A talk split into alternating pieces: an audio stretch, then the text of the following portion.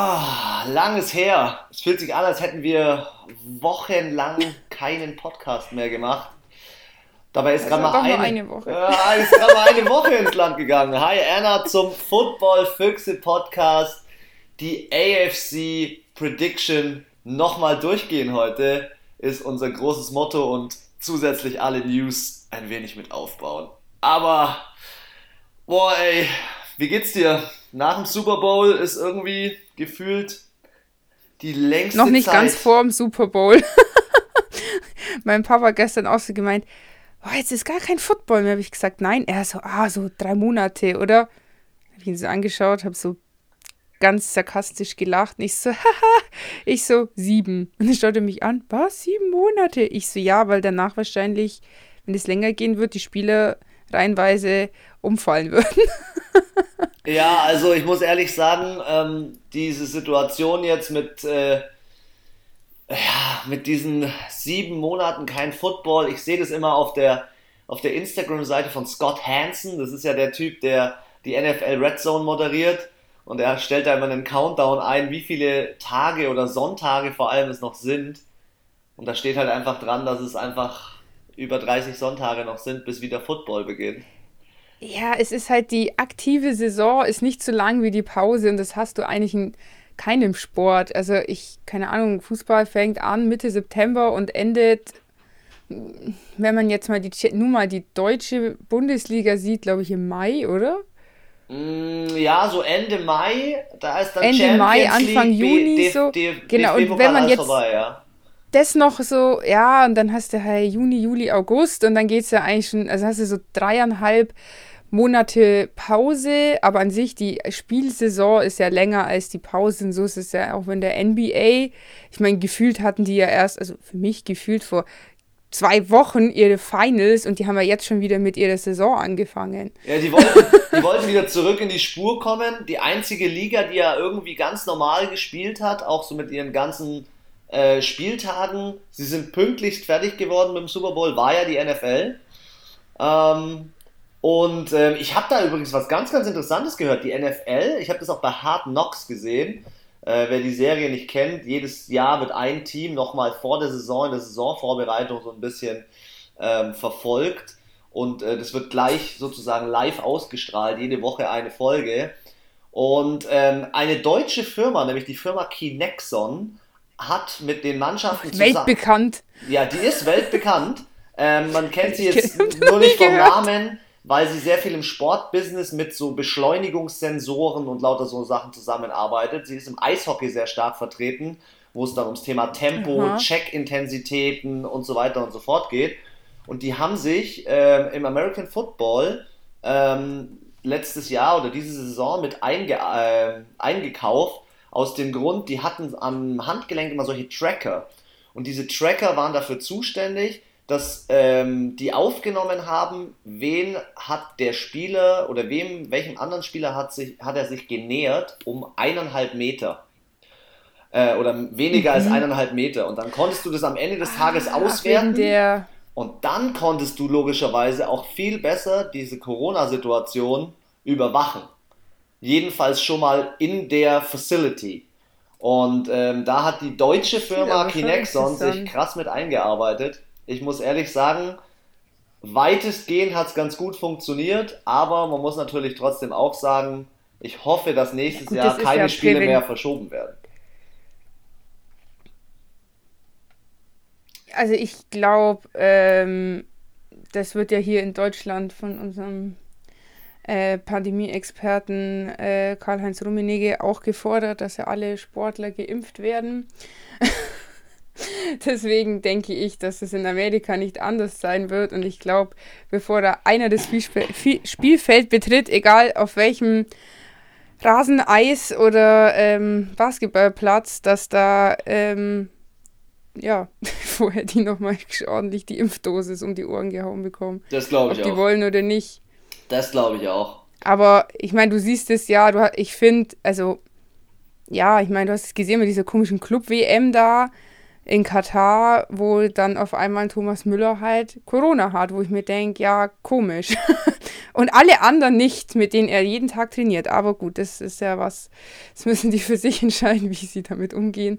Aber ähm, ja, wenn du Pech hast, kann das dir, und das ist ja auch wirklich nicht gut für die Spiele. Also ich glaube, selbst wenn du fit bist und dich gesund ernährst und äh, sportlich bist, kannst dich ja trotzdem fies erwischen. Und äh, wenn du danach Langzeit Lungenschäden hast, dann bringt dir das halt irgendwie auch nichts als Sportler. Das stimmt allerdings, ja. Lass uns mal in die News der NFL reinspringen. Wir haben ja so ein paar Dinge, die noch passiert sind, obwohl die Free Agency erst am 17. März beginnt. Da möchte ich äh, oder möchten wir äh, mit einer ja leider nicht so positiven Nachricht starten. Der Ex-NFL-Wide Receiver äh, Vincent Jackson ist tot aufgefunden worden in Florida gerade mal 38 Jahre geworden. Und ähm, wer ihn jetzt nicht kennt, ähm, er ist ein relativ erfolgreicher Sportler gewesen, der äh, unter anderem bei den Chargers und bei den Buccaneers gespielt hat. Ähm, ja, und sogar dreimal im Pro Bowl war. Also er ist auf jeden Fall jemand, der sehr erfolgreich gespielt hat und jetzt äh, hey, du, im jungen Alter tot aufgefunden. Immer nicht schön, solche Nachrichten zu hören. Nee, vor allem, ähm, ja, fragt man sich natürlich, also das Erste, was ich mir gedacht habe, ich muss gucken, was er für eine Position gespielt hat, weil ich mir gedacht habe, wenn er Tight war oder irgendwie sowas, dass es ja wieder dieses Sunset Down Syndrom hätte sein können, woran er am Ende vielleicht irgendwie, ja, gestorben sein könnte. Und ähm, ja, 38 ist ja kein Alter, der zwölf Jahre in der NFL gespielt, ein Drittel von seinem Leben so. Und dann ist er einfach so von heute auf morgen weg. Das finde ich schon, schon immer krass. Und ja, die Chargers ja, und die Bucks haben ja gleich eine, ein Announcement rausgehauen, dass äh, ja das Mitgefühl sozusagen mit, I, äh, mit seiner Familie und so weiter, ähm, dass sie das teilen. Die Polizei ermittelt gerade noch, also ich lese gerade den Bericht. Ähm, es hat äh, alles irgendwie, er wurde tot aufgefunden in einem Hotel. Ähm, keine Ahnung, was da genau der Fall war, aber Mai, er hat natürlich auch noch in dem Zeitraum gespielt, wie du es gesagt hast, wo dieses äh, Sunset-Syndrom, äh, ja, wo noch nicht so drauf geachtet ja, wurde er, er hat viel gespielt. Also von zwölf Saisons hatten wir auch kurz in der Vorbesprechung, hat er sieben durchgespielt. Also war er 16 Mal auf dem Feld gestanden. In zwölf Jahren 155 Spiele absolviert. Also das ist was, das wage ich zu behaupten, dass das heutzutage die Wide Receiver erstens der Bruchteil vielleicht überhaupt zwölf Jahre spielt. Und davon glaube ich nicht, dass die heutzutage noch wirklich 155 Spiele auf dem Brett haben. Also ja, dafür Respekt. Absolut. Äh, auch einen großen Respekt an die immens große Dummheit der Houston Texans. Sie haben es echt geschafft, dass nicht nur Deshaun Watson geht, sondern dass nee, auch. Der gehen will. Der, der darf ja nicht. Stimmt, der darf nicht gehen. Oder? Aber JJ Watt hat darum gebeten, released zu werden, also freigestellt zu werden und er hat es geschafft letzte Woche Freitag ähm, hat er seinen Request rausgehauen, also seine Anfrage, gerne freigestellt zu werden. Er hat auch eine sehr emotionale Rede gehalten, ähm, wo er sich nochmal bedankt bei der Franchise, bei allen Mitarbeitern, wie er aufgenommen wurde, dass er eigentlich aus einem ganz anderen Bundesstaat kommt und ähm, ja, da in Texas plötzlich aufgenommen wurde, wie, wie, der, Alter, wie der Sohn. Entschuldigung. Ähm, muss was sagen. Ja, hau raus. In Texas hat es geschneit. Ein Kumpel von mir ist beruflich vor, ich glaube, zwei Jahren nach Houston gezogen, tatsächlich. Und ähm, er hat uns gestern ein Foto geschickt, dass es da geschneit hat. Und das passiert halt ungefähr einmal alle zehn Jahre. Und er hat gesagt, der hat ein Bild geschickt, es war so, wie es bei uns jetzt ist. Also es liegt halt Schnee, aber es ist nicht wirklich. Also so ein bisschen. Man kennt es halt. genau, der hat gemeint, die wollten schon Katastrophenstand ausrufen. Krass, krass. Ja, also äh, wenn es in Texas schneit, dann äh, ja, will, will es echt was heißen. Aber sorry, musste ich jetzt mal so ein, so ein äh, Wetterfakt hier raushauen. Ja, das Wetter bei uns ist ja auch Und ziemlich wild, aber ich glaube, das Wetter bei den Houston Texans äh, in der, im Front Office ist, ist noch ein bisschen schlimmer. Äh, vielleicht mal kurz zu den Hard Facts von, von JJ Watt. Er hat 2014 einen Vertrag unterschrieben, der eigentlich noch eine Saison gehen würde. Er hätte dieses Jahr, also 2021, äh, 17,5 Millionen verdient. Die waren aber nicht, ähm, nicht garantiert. Das heißt, jetzt steht er frei. Er kann zu jedem Team gehen, äh, zu dem er hin will. Natürlich werden die Pittsburgh Steelers relativ hoch gehandelt, weil dort schon TJ und Derek äh, seine Brüder spielen, aber wer auch so ein bisschen. Hätten die den, den dritten, den Derek, nicht auch noch irgendwie was mit DJ? ja. Auch, hey komm, also ich meine, eins muss man den Kardashians lassen, sie, die ganzen Girls haben ja alle einen Vornamen mit K. Das Ach so, ja. Chris Jenner knallhart durchzogen. Und da hätten sie hier ja auch mal noch irgendwas anderes mit J machen können. ja, ich weiß nicht. Ich glaube, äh, JJ, oh, ich, ich habe das, ich weiß es aus dem Eishockey, für was diese Namen so stehen. Aber ähm, Justin James. Justin James, okay. Und TJ. Und warte, Travis, TJ ist wahrscheinlich Tra Taylor. Travis. Trent, Trent, Trent Jordan. Bist du dir sicher? Das, ja, das sagt das Wikipedia. Das sagt das schlaue Wikipedia. Okay. Ähm, es gibt auch noch eine Fußballspielerin aus Amerika, die heißt Kaylee Watt. Kaylia Watt. Aber die ist, glaube ich, nicht mit denen verwandt.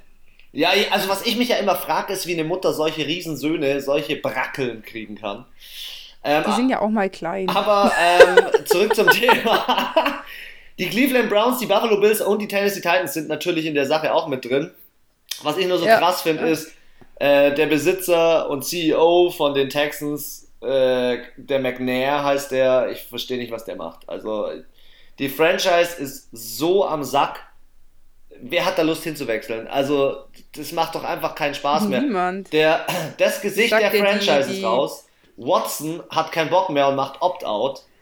Alter, Leute, eure beiden wichtigsten also, Spieler. Also ich sehe die als ganz heißen äh, Draft-Kandidaten ganz weit oben für den Draft 2022. Wen siehst du da ganz weit oben? Die Texans. Mm, also ich glaube nicht, mm. dass die nächste Saison äh, viel reißen. Ja. Vielleicht machen sie auch ein Rebuild. Ja. Ich meine, und du hast es bei den Dolphins gesehen, das ist äh, langer Hand geplant und äh, das mache ich jetzt nicht einfach mal so locker flockig vom Hocker. Ja, während und, der Saison äh, hat dann der Watt ja gesagt, er hat kein, kein Interesse an einem Rebuild. Also. Ja, würde ich auch nicht. Ich meine, der ist hier, der ist in seinen besten Jahren. Äh, wieso sollte er jetzt, das ist 25. Ja. Er ist nicht zu jung und nicht zu alt. Er ist eigentlich genau im perfekten Alter. Und ähm, wieso sollte er da bleiben? Dann gehe ich in eine. Er, er, er, ist, er hat genau das, was jedes andere Team auch hat. Er möchte den Super Bowl gewinnen. Und es steht aus, also da müsste er nochmal fünf Jahre. Und meiner Meinung nach bist du, sind die schon die Quarterbacks zwischen so 25 und Mitte 30, sage ich mal, wirklich am, am meisten Power. Also auch Natürlich, Tom Brady hat eine 43, reißt er immer noch ab, aber auch wenn du seine Statistiken anschaust, er war vor zehn Jahren schon noch statistisch gesehen besser. Also von seinen, in der Saison, von seinen Pässen, von seiner Genauigkeit, von seiner Completion etc. pp. Also wieso sollte er seine besten Jahre bei einem Team verschwenden, was jetzt drei, vier Jahre braucht, um sich zu rebuilden? Also keine Chance. Ja, und wenn er was auf dem wenn, wenn er was auf dem Zettel haben will, dann muss der auch vier, fünf Mal mal in die Playoffs kommen und tief in die Playoffs. So, keine Ahnung, wie die Seahawks oder wie die äh, Green Bay Packers oder wie die Saints oder wie die Steelers, wo man sagt, okay, die, die sind halt einfach jedes Jahr, eigentlich fast jedes Jahr dabei. Und wenn sie nicht dabei sind, dann ist es halt mal eine Saison so. Ja, ja. Ja, also die Texans wird noch ein ganz großes Thema, nicht nur in unserer Prediction dann für nächste Saison, sondern auch in der Nachbesprechung nochmal und ich denke, da wird sich auch in der Offseason noch das ein oder andere drehen. Ähm, Bill O'Brien, der alte Head Coach und General Manager, hat die, dieses Team, wie ich schon immer wieder mal sagte, komplett runtergewirtschaftet. Also, ich bin mal gespannt, was da so abgeht. Was auf jeden Fall sonst noch als äh, kleiner letzter Fact in der NFL abgeht, bevor wir in unsere AFC Prediction ähm, reinspringen, Rückblick. ja, in den Rückblick reinspringen, ist, dass zwei Legenden ihre Karriere beendet haben. Nämlich Marquise Pouncey, Center von den Pittsburgh Steelers und sein Bruder Mike Pouncey, ebenfalls Center, und hat gespielt bei, als letztes glaube ich, den äh, Miami Dolphins oder Chargers. Ich glaube, bei den Chargers hat er gespielt, genau. Und ähm, ja, äh, warum äh, erwähne ich das als Fakt? Auf der einen Seite, weil die zwei sehr häufig beim Pro Bowl waren, legendär äh, in ihrer Position waren und sehr gute Vorblocker waren, aber auf der anderen Seite, weil natürlich auch ganz bestimmte Spieler, nämlich Quarterback Big Ben Rattlesberger von den Steelers gesagt hat, hört mein Center auf, habe ich meinen wichtigsten Mann vor mir weg, dann höre ich auch auf. Und somit denke ich, dass diese Saison auch ein Rebuild bei den Steelers kommt, genauso wie ein Rebuild bei den Texans und möglicherweise auch bei den Saints kommt. Ja, das denke ich auch. Also, da werden, Der drei Interceptions Fluch. Ja, ja, der drei Interceptions Fluch hat nur eine Person wieder nicht gekillt und das war Mr. Tom Brady. Also wenn er ganz ehrlich, er sollte einfach auch aufhören. Weißt du, warum er alleine aufhören sollte? Weil seine Aktion, die Vince Lombardi Trophy, besoffen in Tampa Bay von Alter, Boot zu Boot Hardcast. zum Gronk zu schmeißen, also an alle, die das nicht mitbekommen haben, Sieges, wie soll man sagen, Siegesparade der Tampa Bay Buccaneers war im Hafen der äh, in Tampa Bay und sie sind mit verschiedenen Booten dort gefahren, völlig überfüllt, nicht Corona-konform, ohne Maske natürlich. Ja, das ist was, das, das finde ich auch irgendwie fragwürdig. Man macht das ganze Jahr lang einen Hehl, einen Aufstand, weil die Saints in der Kabine ohne Maske feiern, müssen sie, was weiß ich, wie viel tausend Euro Strafe zahlen, so wie jedes andere Team auch. Jeder kriegt jetzt auf den Deckel und äh, hier wird mit Draft-Pick-Entzug gedroht und was weiß ich alles. Und Super Bowl ist vorbei und jetzt scheißen wir auf die Regeln. Ja, ich dachte, nee, stimmt. Am 7. Februar hat Corona in Amerika aufgehört mit dem Super Bowl und deswegen braucht man jetzt auch keine Maßnahmen mehr machen. Das hat mich auch aufgeht, weil ich mir gedacht habe, so, ich gönne ja denen ihren Sieg, alles gut. Aber das ist das, was ich mir jedes Mal denke. Dann pack dein verficktes Handy weg und mach halt keine 80 Instagram-Stories ich gönne denen das, dass sie feiern und alles etc. pp. Also ich muss auch sagen, ich habe es übel gefeiert, wie der Gronk, der Mini und der Mickey Mouse erklärt hat, wie man den Gronk Spike macht. Stimmt, ja. Im Disneyland. Ich merke schon, wir ja, müssen wohl doch noch mehr auf diese Jubel äh, und vor allem auf die Feier der Tampa Bay Buccaneers eingehen. Aber ja, ich stimme dir vollkommen zu. Ich, ich ähm, ich kann da aber auch, ich kann das Thema Corona in dieserlei Hinsicht auch nicht mehr ernst nehmen. Ich kann äh, die Institutionen nicht mehr ernst nehmen. Ich kann es, äh, du hattest vorhin das Thema Thomas Müller angesprochen, das kann ich auch nicht mehr ernst nehmen. Der wurde ohne Symptome, nur weil er Corona hat, mit einem eigenen Privatjet, ohne Kontakt zu irgendeinem Personal von Katar nach Deutschland zurückgeflogen und am Flughafen. Der hatte doch so einen Anzug sogar an. Genau, und am Flughafen wurde er entgegengenommen von Bundespolizei, mehreren Ärzten und so weiter und so fort, wo ich mir einfach nur denke, aha, so. Wer ist er? Wer, er ist ein scheiß Fußballspieler. Ja, erstens Sorry, das, aber da muss er halt zwei Corona, Wochen in Katar er hat bleiben. Jetzt nicht die Pest. Ja. Ähm, das zweite ist, dann den Super Bowl so stattfinden zu lassen. Vielleicht zurück zu den etwas positiveren Dingen oder etwas lustigeren Dingen. Bei dieser Parade schmeißt Tom Brady die Vince Lombardi Trophy, den Super Bowl, die Super Bowl Trophäe, von seinem Schiff. Die, die kostet über 50.000 Euro oder die Dollar. Die ist ja. auch richtig teuer. Also die ist teurer als die Ringe. Ja. Also als ein Ring. Nicht alle, aber als ein Ring. Schmeißt er von seinem Schiff über drei, vier Meter zum Schiff von Gronk. Gronk fängt sie und es wird extremst gejubelt. Das Lustige ist, wenn man genau hinhört, schreit seine Tochter, Tom Bradys Tochter, im Vorhinein noch: No, no, no Dad, no. Und äh, kurz darauf äh, gibt es noch ein Foto von ihm, wo er total besoffen. Ähm, also aus irgendeinem so irgend so Ding rausstrahlt. Ja, irgendwo gell? so rausstrahlt. Wo ihn der Gronk so halten muss, gell? Also Tom Brady. Also das fand ich auch lustig. Ja. muss ich ehrlich sagen. Mein Super Bowl Highlight, ich weiß gar nicht, ob wir in unserem Fuchsradar darüber gesprochen haben, ist und war aber immer noch die Werbung von Gronk und Tom Brady. Kannst du dich erinnern? Ach so, ja. T-Mobile ja, ja, ja, wo, äh, überragend. Wo irgendwie so eine äh, Störung war und der Gronk meinte, nee, ich mach nicht nochmal eine, so, eine Saison und genau in dem Moment unterbricht die Verbindung irgendwie und dann muss es doch machen. Ja, also ähm, eine legendäre Saison geht sozusagen over und genau deswegen. Eine einzigartige. Ja.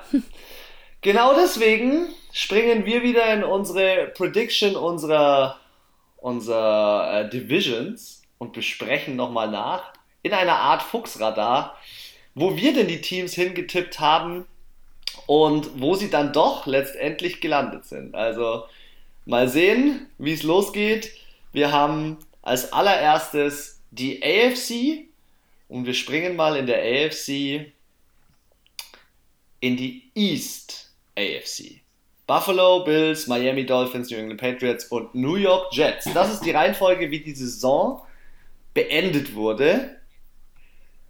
Und ja, ich würde mal behaupten. An der Spitze waren wir uns einig. Ich würde mal behaupten, da liege ich komplett richtig. Yes. Da war ich relativ glücklich, muss ich sagen, ähm, weil, weil, die Patriots ein bisschen versagt haben. Ähm, aber im Großen und Ganzen ja, muss man sagen, die Bills sind da oben genau richtig. Die werden auf jeden Fall die nächsten Jahre regieren, oder? Wie siehst du das? Du siehst ja ein großes Comeback der Patriots nächstes Jahr, oder? Also regieren würde ich jetzt nicht sagen, dass die Bills, ich glaube, es wird, ähm, es wird einen Fight geben und wenn sich die Gerüchte bewahrheiten und der Sean Watson zu den Chats geht, holy shit, what's up was geht in dieser Division dann ab? Ich weiß es nicht. Und ich habe auch keine Ahnung, alter Billy B, was der aus dem Hut zaubert. Also den sollte man auf keinen Fall unterschätzen. Und ich glaube mal, so eine Saison, wo die ein bisschen abgelust haben nach 20 Jahren, ist vielleicht äh, auch mal gut. Und ich glaube, die werden stärker zurückkommen. Ich glaube, das wird nächste Saison richtig harter Fight in dieser Division. Wenn die Jets gut, gut einkaufen, sage ich mal. Und die Dolphins, ich denke, ich finde nicht, sie sollten Tour hergeben, was ja auch immer wieder mal im Gespräch ist, weil es ist alles so durcheinander bei denen. Und das hat ihnen, glaube ich, am Ende auch ihre Playoff-Teilnahme gekostet. Und. Ja, dann nehmen wir uns also doch einfach denk, mal jedes Team im Einzelnen vor. Lass mal bei den Buffalo Bills ganz oben anfangen. Rekord 13 und 3, da muss ich schon ganz ehrlich sagen, krass. Also, sie waren schon echt und, ein gutes Team, aber drei Niederlagen nur? Heftig.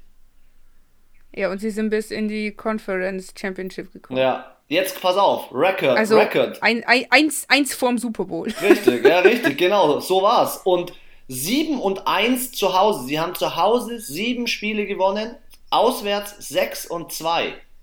In ihrer Division alle Spiele gewonnen, 6 und 0. In der Conference 10 und 2. Also, ich muss ehrlich sagen, die Buffalo Bills, Josh Allen, äh, Stefan Dix, mega Einkauf, Respekt, wo sie jetzt stehen, insgesamt 501 Punkte gemacht und nur 375 kassiert, also eine Point Differential von 126. Ich sehe die Buffalo Bills nächstes Jahr also ich kann mir vorstellen, dass sie sich natürlich ein Battle jetzt mit, mit den äh, Miami Dolphins und den New England Patriots schon leisten werden, aber ich kann mir nicht vorstellen, dass die New York Jets von einem 2-14 Rekord jetzt plötzlich Contender werden. Nein, das nicht. Das nicht, aber ich würde jetzt auch nicht sagen, dass die so äh, da ganz oben ganz alleine stehen und ihnen keiner irgendwie, also so keiner die, die Butter vom Brot nehmen kann. Das kann ich mir nicht vorstellen. Also ich glaube, sie müssen da schon dafür kämpfen. Also, dass die, dass die Patriots nochmal nur mit sieben, also mit einem Negativrekord 7-9 nochmal da hinfahren, das glaube ich nicht. Na, mal sehen. Miami Dolphins sind Zweiter geworden, haben ja die Playoffs verpasst, ganz knapp. Trotzdem ein Rekord von 10 und 6. Ähm, 5 und 3 zu Hause, 5 und 3 auswärts, 3 und 3 in der Division und 7 und 5 in der Conference.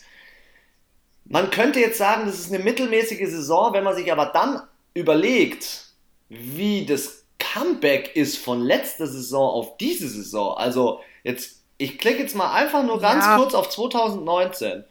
Und wenn ich hier auf 2019 klicke, standen die Miami Dolphins als letzter mit 5 und 11 da. Krass. Jetzt stehen sie als Zweiter mit 10 und 6 da. Es geht, sowas geht schon. Also auch wenn ich jetzt gerade die New York Jets so ein bisschen underrated habe, aber. Ja, die haben un unterirdisch gespielt, ja. diese Saison, die Jets. Absolut. Also, da kommen wir ja gleich nochmal genauer drauf ein. Ja, also ich finde, die Dolphins haben auf jeden Fall ordentlich was im, im Kader, dass man sagen kann, äh, die könnten definitiv auch wieder auf Platz 2 landen, aber ich finde, da muss persönlich ein bisschen Kontinuität rein, weil du hast es gemerkt, Tua ist schon gut, aber ich finde, so ein bisschen wie Kyler Murray, er braucht noch ein, zwei harte Winter. Und äh, er hat oft mal so kleine Leistungsfehler gemacht und man kann sagen, was man will, aber es gibt schon den ein oder anderen Sieg, der dann eingefahren wurde wegen Fitzmagic. Ja, das sehe ich, das alle, seh ich auch so. Aber ein, zwei Stück. Und ich sage dir, die wären nicht 10-6 ohne Fitzmagic. Sie wären trotzdem Zweiter geworden. Ich glaube nicht, dass sie es äh, hinter die Patriots deswegen äh, sich eingereiht hätten. Aber ja, also es ist, sie haben jetzt ein tolles Team und sie sollten jetzt nicht wieder die Hälfte wegtraden, weil sie wieder einen Haufen im Draft haben. Sie haben eine unfassbar gute, ähm, wie heißt es, Cap Space. Und ähm, sie können auch ihre Leute auch mal bezahlen jetzt. Also sie müssen nicht nur von Rookies leben. Ja, ja, also sehe ich auch so. Ich glaube, der Veteran in der Quarterback-Position hat eine wichtige oder spielt eine wichtige Rolle. Ähm, ich glaube auch, dass, ja, wenn sie weiterhin mit Tua gehen, dass trotzdem Fitzmagic seine Einsätze bekommt. Ähm, und die zwei sind ja eh wie Vater und Sohn, also die lerne, er, er lernt ja auch richtig viel von ihm und sie sind ein gutes Team und das sollten sie eigentlich nicht aufgeben. Ich würde es hier in diesem Falle auch nicht verstehen, wenn da ein Trade mit Deshaun Watson stattfindet, weil sie haben gute Quarterbacks, an denen liegt es nicht. Eigentlich müssen sie sich im Draft noch einen zweiten guten Receiver holen. Ähm, in der Defense sind sie dieses Jahr eigentlich auch echt gut gewesen. Ähm, ich weiß nicht, wo das NFL, wo das NFL-Ranking sie hinhaut. Hast du das mal im Kopf? Ja, ich glaube schon Top 15 würde ich jetzt mal behaupten. Ja. Aber ich weiß auch gar nicht, wo ich das jetzt hier so auf die Schnelle. Warte mal, das finden wir. Miami, Miami, Miami Dolphins. Miami, Miami, Miami.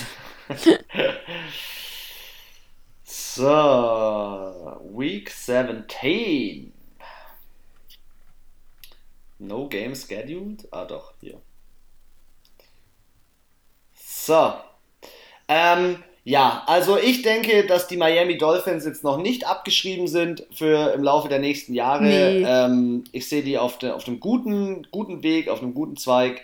Ähm, mal schauen, was so mit denen passiert. Jetzt ganz kurz zu den Stats. Wo habe ich es denn? Ah, fuck, ich glaube, ich kann es doch nicht nachschauen. Aber auf jeden Fall fand ich, haben die Dolphins sich besser verkauft, als man erwartet hat. Und ähm, Deswegen auf jeden Fall eine sehr gelungene Saison für die. Ja. New England. Patriots, finde ich, ähm, haben aber auch noch das Beste aus ihrer Saison gemacht. Genauso wie auch die San Francisco 49ers. Also mit 7 und 9, mit 5 und 3 zu Hause, aber 2 und 6 auswärts. Und das ist halt schon krass. Also so sind die Patriots normalerweise nicht. 3 und 3 in ihrer Division und 6 und 6 in der Conference. Aber wir haben es so, so oft gesagt, ähm, ich denke nicht, dass Cam Newton hier eine falsche Entscheidung war. Ich glaube, der hat am Ende äh, noch mehr gerockt als äh, vielleicht ein anderer Quarterback, abgesehen von Tom Brady jetzt mal. Und, äh, aber wir haben es so oft auch während der Saison gesagt, was willst du machen? Deine halbe D-Line ist äh, auf der äh, Covid-19-Liste.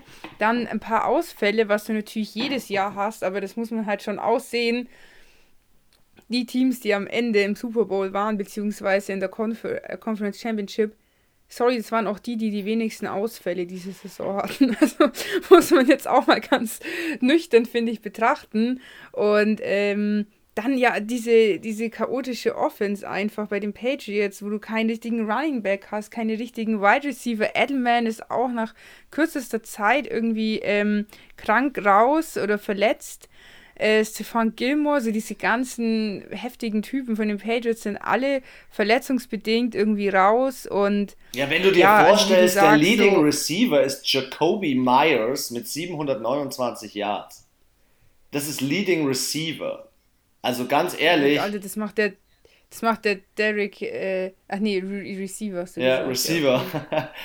ähm, Egal, macht Derek Henry trotzdem mehr. und, dann, und dann musst du dir das mal im Rushing geben. Cam Newton hat 592 Yards Rushing dieses Jahr auf 137 Versuche und sein Running Back, sein bester Running Back, hat 691 Yards, also nur 100 Yards mehr auf ebenfalls 137 Versuche. Das heißt, auch, auch Cam Newton hat 12 Rushing Touchdowns. Sorry. Das ist mega gut, das aber er hat, halt, er hat halt fünf Fumbles. Ähm, ich muss schon sagen, er ist nicht mehr in seiner Prime und er sollte sich Nein. vielleicht nochmal überlegen, nochmal den Wechsel dann zu wagen von den, äh, von den äh, Patriots weg. Vielleicht in irgendeine andere Franchise. Oder als Backup, als Coach. Er hat halt dieses Jahr schon auf Minimum gespielt, gell? Also. Ja. Das ist halt so ein kleines Thema. Ja, der kann ja, der kann ja Styling-Berater werden. auf jeden Fall, auf jeden Fall. Ähm, als letztes ja, Team. Ja, aber also. Achso, so, sorry, hau raus. Ich, kurz sagen. ich hatte die Patriots auf äh, den zweiten Platz Anfang der Saison äh, befördert. Und ähm, ja, also ich muss ehrlich sagen, ich hätte äh, nicht gedacht, dass die Dolphins so stark sind und die Patriots wirklich, ich hätte ähm, nicht gedacht, dass es wirklich nur an, an einem Mann liegt, nämlich Tom Brady, dass sie so abstürzen. Und ich finde, man muss auch so fair sein, dass es nicht nur daran lag, dass Tom Brady gegangen ist. Natürlich hat er seinen Anteil dazu beigetragen. Und ich denke auch, sie wären ähm, vielleicht noch vor den Dolphins mit Tom Brady gelandet. Aber ja, deswegen hast du trotzdem noch diese ganzen anderen Problematiken. Und ich denke, ähm, wie gesagt, Billy B hat jetzt eine gute Draft-Position, hatte er auch schon lang nicht mehr. Und ähm, kann sich bestimmt hier den ein oder anderen Leckerbissen holen. Und ich war, ja, wie gesagt, mit seinem Hund zusammen findet er bestimmt einen äh, adäquaten Quarterback, den er so sich formen kann. Also ich glaube ja, die Patriots holen sich einen im Draft. Ich glaube ja. Ich denke auch. Ja. Ich glaube auch, die wollen jetzt äh, frisches Blut. Die hatten ihren Franchise-Quarterback und ähm, ich glaube, die brauchen jetzt ein bisschen. Die müssen jetzt ihren Tom Brady-Staub, sage ich jetzt mal, abklopfen und ähm, wieder sich neu formieren. Und das schaffst du, glaube ich, nicht, wenn du dir einen äh, erfahrenen holst. Und ich glaube, wir haben ja auch schon eben gesagt, es ist nicht nur die Quarterback-Position, es ist ganz viel in der Offense, was denen fehlt. Und ja, wie gesagt, ich bin gespannt. Wir haben gesehen, wie Gronk zurückgekommen ist nach einem Jahr Pause. Jetzt ist die komplett neuen Spieler aus der, aus der Defense kommen wieder nach einem Jahr Pause. Die sind, die sind, glaube ich, richtig gut dabei. Ich bin also schau dir mal den Kasim Edebali an, der hat ein Jahr Pause, das schaut Vollmaschine, wie er immer selber sagt. Das schaut brutal ich aus. Bin gespannt. Ich so denk, Alter, wenn die alles so trainiert haben und sich alle geistig und mental und körperlich so aufgearbeitet haben, dann, Alter, dann wird es, glaube ich, eine richtig heftige Defense nächstes Jahr. Aber jetzt gehen wir zu den Jets. Gehen wir zu den Jets. Letztes Team in der, A da waren wir beide richtig. In der AFC East. Ähm, sie haben ihre Saison abgeschlossen mit einem Rekord von 2 und 14. Äh, das heißt, die Winning Percentage 1, äh, es ist 12,5 Prozent. Die muss ich unbedingt erwähnen, weil sie haben auswär äh, zu Hause 1 und 7, auswärts 1 und 7, die in ihrer Division alles verloren und in ihrer Conference 1 und 11. Mein Highlight aber immer noch an Stats ist Point Differential minus 214. Also sie haben 214 Punkte weniger als ihre Gegner gemacht. Ich, das ist sogar noch schlechter als die Jacksonville Jaguars. Ja, es ist, es ist auf jeden Fall von der Point Differential das Schlechteste, was die Saison so zu, äh, die, die Teams so zu bieten haben. Alle, die Liga zu bieten. Alle 32. Ähm, ich finde, wenn man sich jetzt so die Stats von den, von den New York Jets anschaut, sie haben eigentlich schon immer wieder mal gekämpft. Das Problem war auch, dass Sam Darnold in dieser Saison auch nur zwölf Spiele gespielt hat. Joe Flacco hat fünf gespielt. Ja, dann hast du auf der Rushing- oder Running Back-Position den Oldie mit Frank Gore, der halt auch nicht so. Ja, er hat 653 Yards produziert, zwei Touchdowns. Das ist jetzt nicht die Welt. Und dann hast du halt in der Receiving-Position Jameson Crowder, ja, was soll man sagen? Also, sorry, 699 Yards äh, im Receiving ist wahrscheinlich in der Liga äh, nicht optimal und er hat ebenfalls nur zwölf Spiele gespielt. Also, es gibt nur einen Receiver oder einen Spieler, der alles durchgespielt hat. Das ist Daniel äh, Brown, Tight End. Ansonsten Frank Gore und Ryan Griffin als Tight End und Running Back. Aber man merkt schon, ähm, das gesamte Team ist so ein bisschen in sich zusammengebrochen. Und ich fand auch ganz ja. viel Coaching, Fehlentscheidungen. Er ist weg. Der Robert Salah heißt er, gell? Nee, der ist dahin. Mit Vornamen? Genau, der ist jetzt dahin, der Coach von den 49ers. Ach so, und, ähm, der, der, du, meinst, du meinst den Ex-Coach von denen, der nicht gefeuert ja, werden ja, konnte. Genau, der, der ist jetzt ja weg, oder nicht? Ja, ja, der ist weg. Robert, Ro Robert Salah, genau, Robert Salah ist da. Ist dafür gekommen. Ja. Genau, und ich denke, der wird da auf jeden Fall eine Struktur äh, reinbringen und ähm, ja, wir haben sie ja beide, haben wir die Chats auf den letzten Platz gesetzt, weil auch die Saison davor nicht so berauschend war. Und ich glaube, ehrlich gesagt, wenn die sich jetzt nicht in der Offseason irgendwen richtig heftigen holen, dann kann ich mir auch nicht vorstellen, dass ich glaube auch, dass sie so ein Rebuild anstreben und das dauert halt auch einfach ein, zwei Jahre, bis das mal so integriert ist. Und ich sehe auch, die anderen drei Mannschaften sind einfach immer noch zu stark. Ja, sehe ich ganz genauso. Also übrigens, Adam, Adam Gaze hieß der. ähm, genau, ja. Wir haben den Namen schon wieder vergessen. NFL not for long. Ohne Scheiß. Also hier wird, das ist ein hartes Business. Aber bei ihm war es äh, schon länger als eigentlich. Als eigentlich geplant, ja. Auf jeden Fall. Auf jeden Fall. Ja, und zusätzlich, Sam Donald will ja im Team bleiben, aber ich sehe in Sam Donald äh, eine Schlüsselposition, die meines Erachtens einfach, ja, die ist schwierig. Also, sorry, der Typ ähm, produziert im Schnitt 269 oder das Team produziert im Schnitt 269 First Downs und die Liga oder die Gegner im Schnitt 381 in der Saison. So, da siehst du einfach schon, das reicht einfach nicht. Die äh, New York Jets machen 15,2 äh, Punkte im Spiel und ihr Gegner, äh, also wenn sie gegen den Gegner spielen, macht im Schnitt 28,6. Ja, ja, also du weißt, dass äh, dieses Team so in sich zusammengebrochen ist und wie du sagst, da muss ordentlich was passieren. Ähm, nicht nur im Draft, auch in der Offseason. Deswegen überlegen sie sich ja diesen Big Move ähm, vielleicht auch Deshaun Watson anzupeilen. Kommt ganz drauf an, ob Houston ihn hergibt. Ja, aber minus 214 Punkte sagt eigentlich alles aus, gell? Minus 214 Punkte. Ja. Ja, das ist es. Also, mich hat es überrascht, dass sie, also sie waren ja schon die Saison davor nicht so gut. Da waren sie, glaube ich, fünf Niederlagen, jetzt nur zwei, äh, fünf, fünf Siege, jetzt nur zwei Siege. Also es war schon nochmal ein Downgrade im Vergleich zur Vorsaison. Absolut. Aber ich glaube, es kann hier, ich glaube nicht, dass sie wieder mit so einem schlechten Rekord rausgehen. Ich kann mir vorstellen, es wird so ein bisschen sein wie bei Washington. Aber man muss dazu sagen, Washington ist nur in die Playoffs gekommen, weil die ganze Division kacke ist. ähm, Und der Head Coach aber ich natürlich denke, sie werden, ist. Genau, aber ich denke, dass hier äh, auf jeden Fall die nächsten Jahre viel gehen kann, aber nächste Saison auf jeden Fall besser als diese. Ich glaube, die Jets-Fans haben äh, bestimmt den ein oder anderen Sieg mehr zu feiern als äh, diese Saison. Und ähm, ja, sind wir mal gespannt, wer da kommt und geht bei den Jets noch.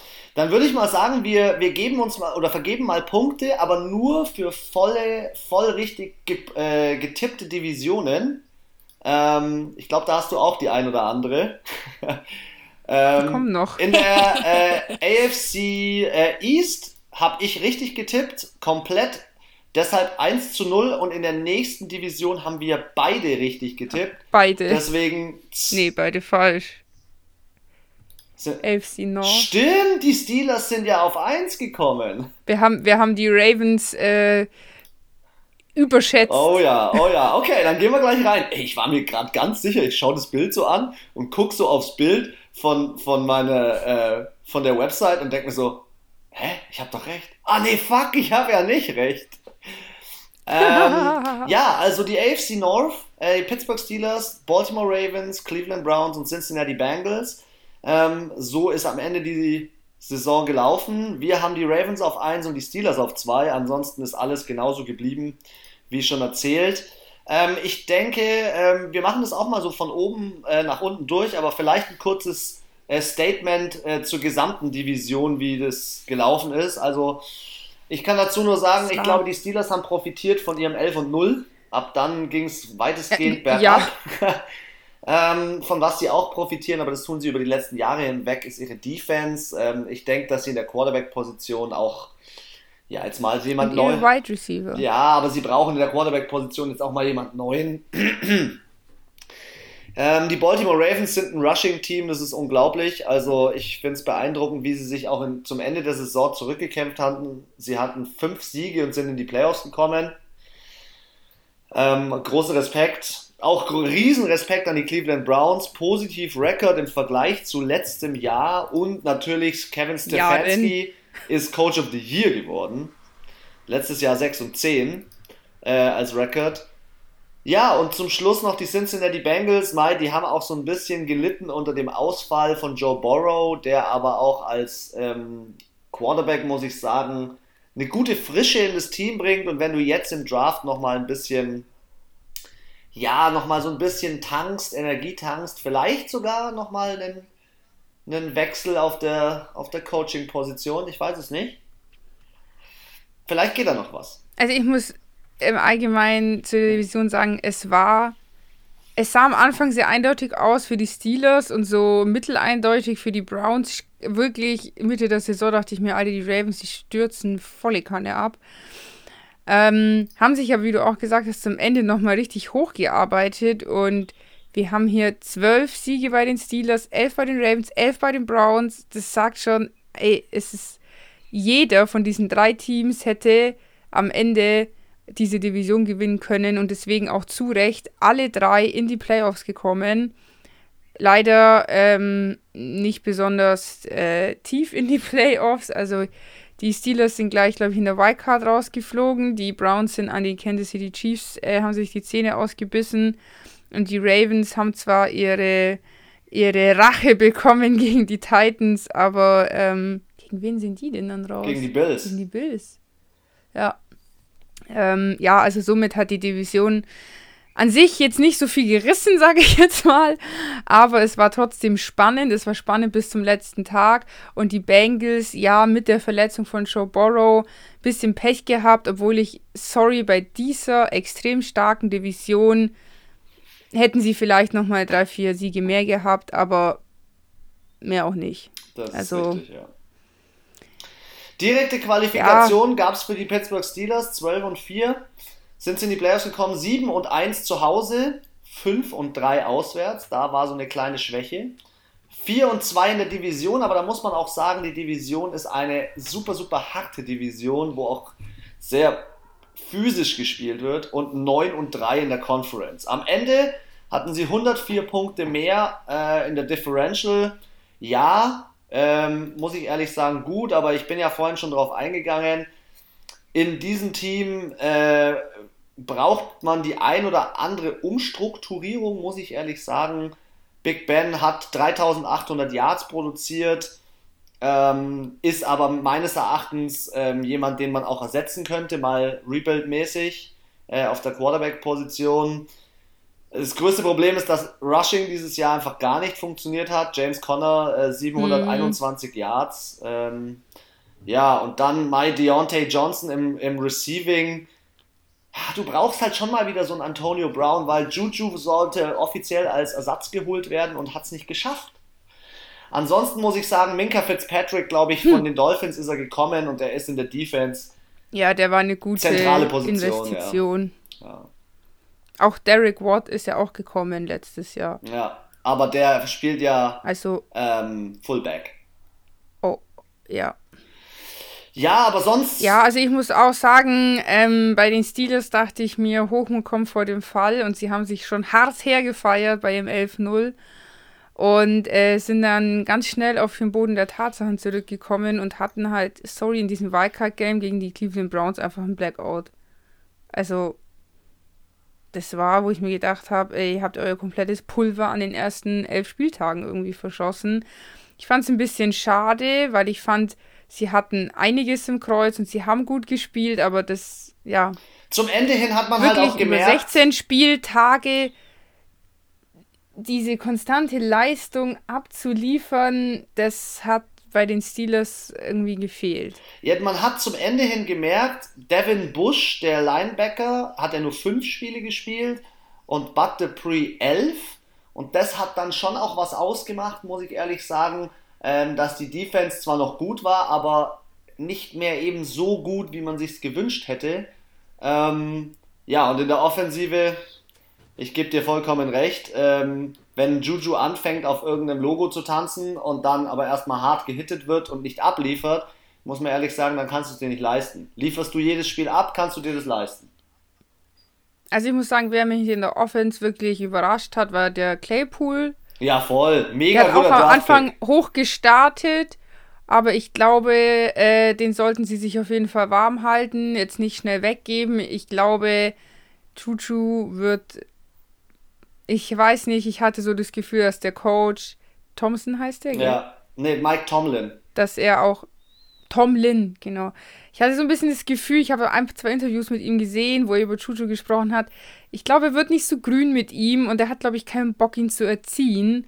Und ich kann mir vorstellen, wenn sich die Chance auftut, dass sie ihn weggeben. Ja, jetzt ist ja, sein Vertrag läuft ja jetzt aus. Dementsprechend glaube ich, ja. da wird es einen Trade geben. Ich glaube nicht mehr, dass er bei den Steelers bleiben wird. Ich glaube auch nicht. Aber vielleicht wechselt er innerhalb der Division, mal schauen, weil er ist ja in Ohio und der Gegend, äh, also in, der Nord in dem Nordteil ähm, zu den Browns relativ zufrieden. Mit OBJ. Ja, und Landry. Aber gut, dann kommen wir zu den Baltimore Ravens, 11 und 5. Das war ihr Rekord am Ende der Saison. Äh, 5 und 3 zu Hause, 6 und 2 auswärts, also sehr stark als Auswärtsteam.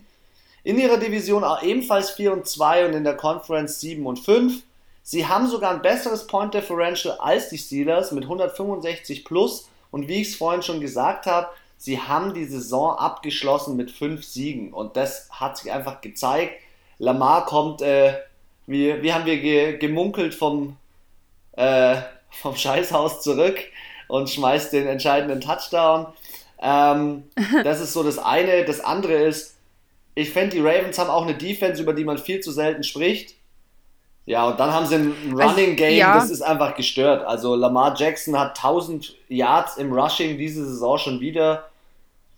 Ja, zwei, zwei Geisteskrank. Also ich finde dieses Team, ähm, wie das gecoacht wird, ist ja, heftig. Wo ich interessant finde, dass er Mark Ingram jetzt gegangen ist, gegangen wurde aber er hat, ist er damals bei den Saints auch gegangen, weil er nicht so den, den Fame bekommen hat, den er gern gehabt hätte, nicht so die Aufmerksamkeit. Dann dachte ich mir, alter Junge, das wirst du bei den Ravens gleich fünfmal nicht bekommen. Ähm, langfristig werden die Ravens meiner Meinung nach nie einen Super Bowl-Titel bekommen, wenn sie nicht auch ihr Passing-Spiel integrieren, was sie diese Saison wieder nicht gemacht haben. Und du hast es dann ganz massiv gesehen bei dem Bills-Spiel, ja, die hatten den, den Key, die haben, haben das Running gestoppt und auf einmal ging gar nichts mehr. und dann hat gar nichts mehr funktioniert und ähm, ja, also die Ravens wirklich Respekt. Sie haben sich, sie haben so normal gestartet, hatten dann so eine ziemliche Flaute und haben dann zum Ende hin nochmal richtig die Zähne zusammengebissen. Fand ich, in der Division hat sich keiner so zurückgekämpft wie die Ravens. Und sie haben dann auch zu Recht, haben sie sich noch ganz leicht vor die, vor die Browns gedrückt und ähm, haben auch gut, wirklich hervorragend gegen die Titans gespielt im ersten Wildcard-Game. Aber ja, irgendwas, ja, also auch Hollywood Brown hat schon einen guten Job gemacht. Aber ich finde halt die, die Pässe von Lamar, da muss er schon nochmal, kann man schon nochmal ein bisschen Feintuning machen und ich fand auch dieses eine Pittsburgh Ravens Spiel, das erste Divisionsspiel von denen, sorry, da war die Defense von den Ravens besser als die von den Steelers. Und das muss ich sagen, ich fand auch die Ravens Defense richtig gut dieses Jahr. Wie du schon gesagt hast, sie war ein bisschen underrated, weil sie, glaube ich, auch nicht diese großen Namen hat wie ein Aaron Donald oder äh, TJ Watt, JJ Watt und äh, ja, keine Ahnung. Aber wer, wer auf jeden Fall hart gesagt, überzeugt niemand hat, aus der Defense ein. wer hart überzeugt hat, äh, war J.K. Dobbins als äh, Rookie. Ähm, muss ich ehrlich sagen, auf der Running Back Position war richtig nice. Und um dir mal ein paar Namen aus der Defense zu geben, dass du sie auch kennst. Patrick Queen, einer der wichtigsten Defense-Spieler. Äh, Marlon Humphreys, Marcus Peters, ah, Meffrey Judon, ähm, Calais Campbell, unter anderem äh, Walter Payton Award. Mm. Ähm, Stimmt. Yannick Ngakwe, also es sind richtig geile Spieler, die dort gelandet sind und die auch abgeliefert haben. Am Anfang der Saison, wie du sagtest, hatten sie ihre Schwierigkeiten, aber inzwischen. Aber ich glaube, es war auch, weil sie so letztes Jahr so extrem gut waren. Sie waren das beste Team letztes Jahr der AFC. Sie waren noch ähm, vor den Chiefs letztes Jahr, waren glaube ich, äh, hatten auch den äh, First Seed in der ähm, in den Playoffs letztes Jahr. Und ich glaube, sie dachten, sie kommen wieder so locker flockig äh, aus, dem, aus der Offseason und ballern halt einfach wieder so in die Liga rein. Und da wurden, ja, sind sie halt auch ähm, auf den Boden der Tatsachen zurückgeholt worden. Nur weil du letztes Jahr gut warst, bist du nicht automatisch nächstes Jahr auch gut. Das ist richtig. Und ich glaube, sie haben sich selber ein bisschen, bisschen zu hart gefeiert, sage ich jetzt mal, und haben dann vielleicht den Fokus verloren. Den sie aber wieder gefunden haben. Also da wirklich meinen äh, tiefsten Respekt davor. Tiefster Respekt auch vor den Cleveland Browns. Sie haben ebenfalls einen Rekord 11 und 5, sind in die Playoffs gekommen. Äh, also das war ja die, der, der Verspät, also wenn die Deutsche Bahn Verspätung hat, dann hat der Bandwagon ja noch viel mehr Verspätung. das trifft ja, auf jeden Fall. Und ich muss aber auch ehrlich sagen, Cleveland Browns 6 und 2 zu Hause, 5 und 3 auswärts, 3 und 3 Division, 7 und 5 Conference. Aber jetzt kommt so ein kleiner Knackpunkt. Solide minus 11 in der Point Differential. Das heißt, die Defense braucht auf jeden Fall für nächste Saison noch so ein paar ja, unterstützende Maßnahmen, will ich es mal nennen. Ähm, du hast natürlich in der Offensive ähm, Spieler, die gut funktionieren. Ich muss auch ehrlich sagen, Baker Mayfield 3500 Yards ist in Ordnung. Nick Chubb wieder ein Tausender in Yards abgeliefert. Ähm, Plus, man muss. Nick Chubb, Kareem Hunt. Kareem Hunt auch noch stört. 841.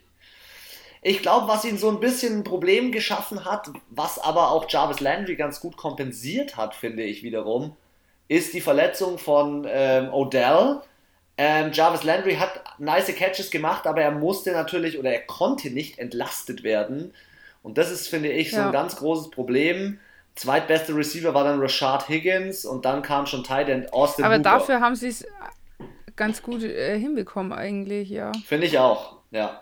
Ansonsten mein Lieblingsspieler und mein Spieler der Saison dieses Teams, äh, Total Tackles 67, 3 Tackle for Loss, 1 mm. Sack, Sion Taki Taki. Taki Taki, achso, ich dachte, du meinst äh, Khalil Mack. Ne, der spielt aber bei den Bears. Ah, ah, ich ver Du meinst Shaquille Barrett. Orange. Nein, nicht Shaquille Barrett. Wie ja, heißt er? Ah, wo ist er? Jetzt bin ich auch Miles Garrett. Miles Garrett, ja, den meinte Miles ich. Miles Garrett meintest du, ich weiß schon. I can feel it. ja, aber was sagst du zu den Browns? Findest du, äh, mit Baker Mayfield sind sie auf dem richtigen Weg? Also, für mich neben die, also die Miami Dolphins waren für mich in der East die größte Überraschung und in der AFC North definitiv die Cleveland Browns. Wir hatten sie beide auf dem dritten äh, Platz gewählt. Never ever mit dem Rekord. Also ich dachte, wenn die sich richtig gut anstellen, dann schaffen die ein 8-8. Dann schaffen die vielleicht noch ein 9-7. Aber kein 11-5. Also wirklich Chapeau. Ähm, und witzigerweise sind es ja nicht, äh, also das ist so, was ich so faszinierend finde, äh, im Vergleich zu den Dolphins haben die nicht ein komplett neues Team. Also ich meine, ähm, Odell war letztes Jahr auch schon da, Baker Mayfield war letztes Jahr auch schon da, Kareem Hunt war letztes Jahr auch schon da. Ähm, aber irgendwie, ich weiß nicht, bei denen ist der Groschen gefallen Und äh, es funktioniert und es freut mich wirklich für die Cleveland Browns-Fans, dass sie diese Saison mal mehr zu feiern hatten und nicht nur, dass sie einen positiven Rekord hatten, sondern auch noch die Steelers in der Wildcard geschlagen haben und den Kansas City Chiefs meiner Meinung nach das schwierigste Spiel aufgedrückt haben in ihrer, bis auf das Super Bowl-Finale. Ähm, weil ich hatte das Gefühl, dass sich die Chiefs schon unerwartet schwer getan haben gegen die Browns und wenn sie sich ein bisschen schlauer angestellt hätten, es sogar hätten schaffen können, gegen die Chiefs zu gewinnen. Und deswegen, also für die Saison 10 von 10 Punkten. Also ich glaube, die, die, größte Waffe, die größte Waffe, wie wir schon festgestellt haben, ist bei denen Nick Chubb und Kareem Hunt. Du hast den Badass Runner und, und ich, den, den schnellen Runner. Und das ist eine gute Kombi, das hat man bei den Saints schon gesehen wie das funktioniert. Ja. Ähm, ich finde es beeindruckend, ja, wie sie abgeschnitten haben. Ehrlich gesagt, krass. Und ich muss sagen, ich glaube, viele haben sie unterschätzt und das war auch noch so ein kleiner, ein kleiner Punkt, wo sie vielleicht das ein oder andere Spiel doch noch gewonnen haben. Ja, meine Props gehen auch raus an den Coaching-Staff. Also. Ja, ähm, voll, auf jeden Fall. Was der Coaching-Staff da aus dem Team gemacht hat, klar, wie du sagst, die Deutsche Bahn ist spät der Bandwagon von den Cleveland Browns ist, ist noch später. Später. Ähm, ja, das stimmt. Und ähm, man sieht aber, äh, wie sich Coaching und eine, wie soll ich sagen, eine Philosophie über Jahre hinweg auch mal bezahlt machen kann.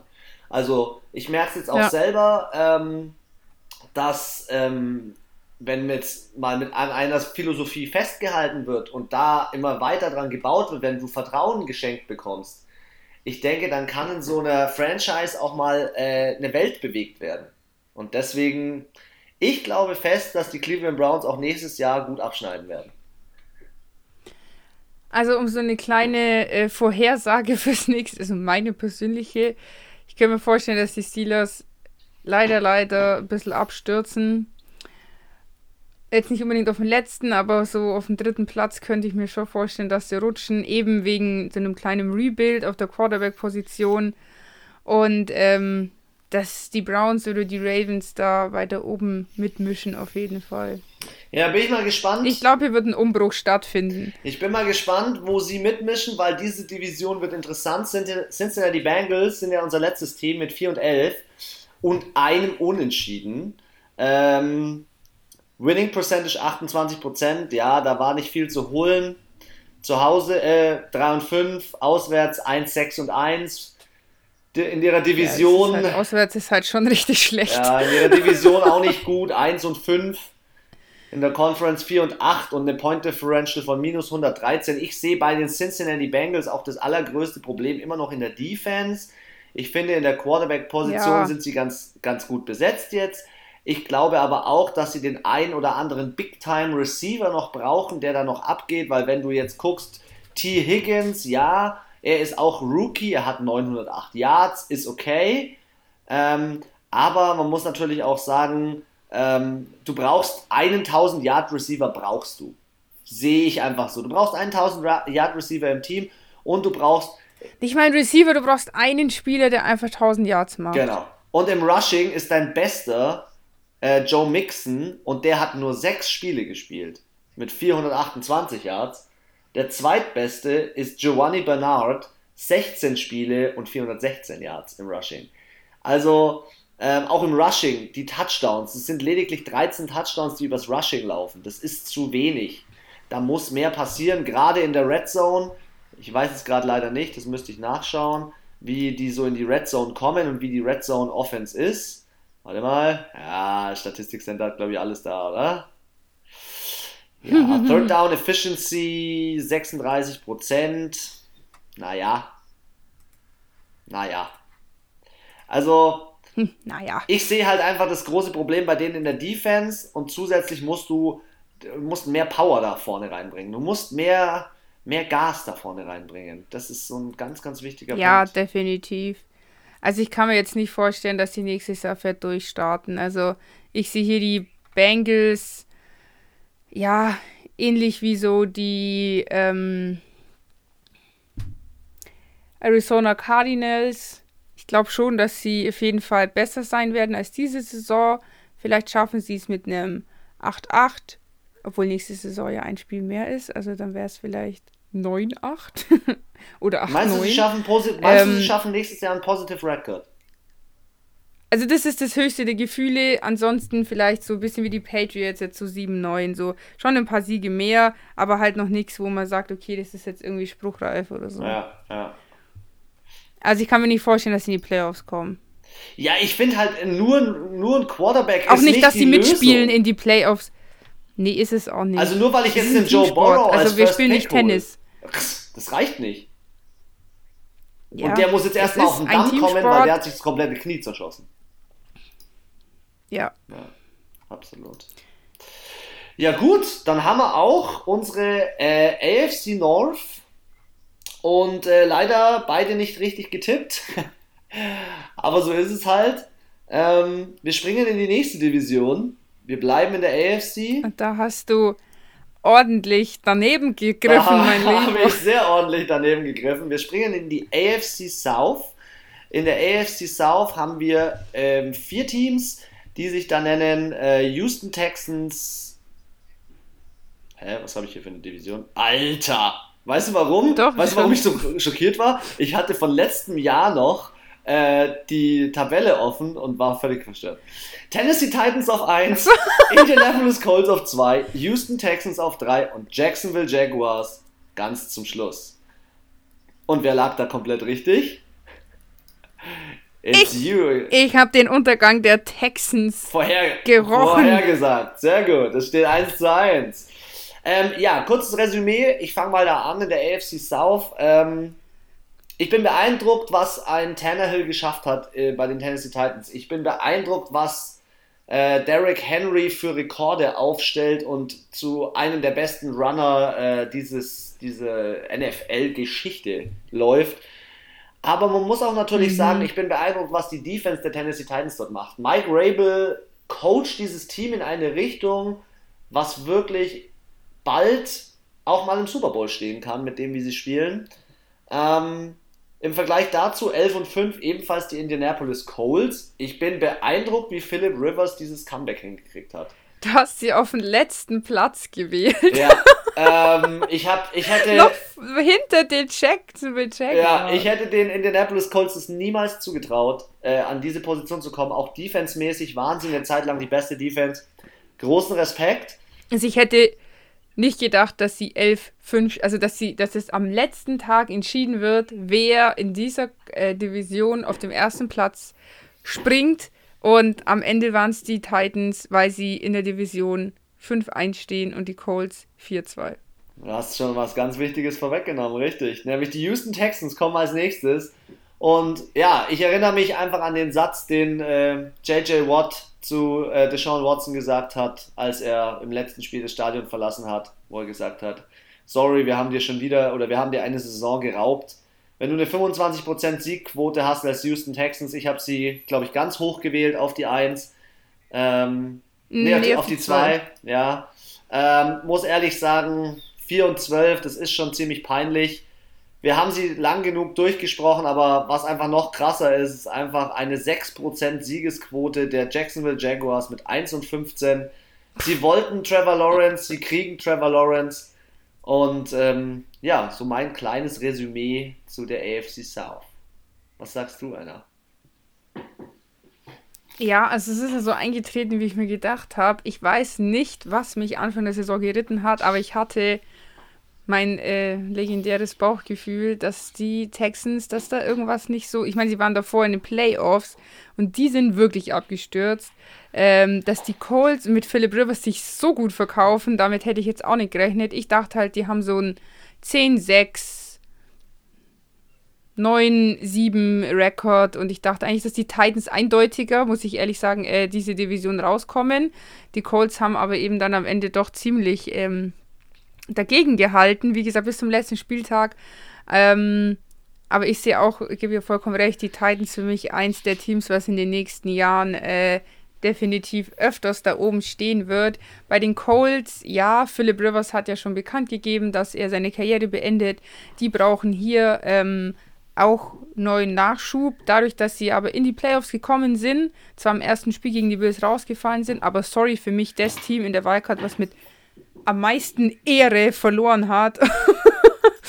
ähm, ja, brauchen die halt auch auf jeden Fall auf der Quarterback-Position jemand. Sie haben eine gute Defense, bleibt auch dabei, aber ich könnte mir vorstellen, dass sie hier etwas runterrutschen könnten. Die Texans, sorry, für mich absoluter letzter nächstes Jahr, weil ich glaube, dass die Jacksonville Jaguars definitiv über einen Sieg hinauskommen mit ähm, Trevor Lawrence. Und äh, wenn man jetzt mal anschaut, Joe Burrow stand dann am Ende auch, was waren es, 4, 11, 1. Ähm, ja, da würden sie jetzt, äh, wenn die Jacksonville Jaguars das schaffen, auf jeden Fall bei der Situation über den Texans stehen.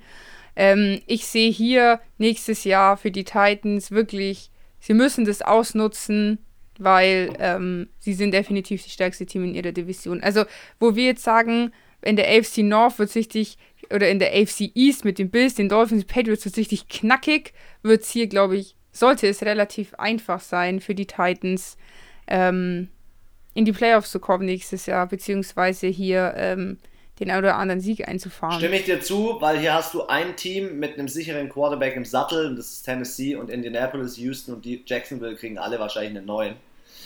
Das wird, denke ich, einen großen ja. Einfluss darauf haben. Ähm, ja, mal ganz kurz zu den harten Fakten. Also wir haben ein 11 und 5, wie schon gesagt, ähm, ein 5 und 3 zu Hause, ein 6 und 2 auswärts und aber auch ein 5 und 1 in der Division und ein 8 und 4 in der Conference.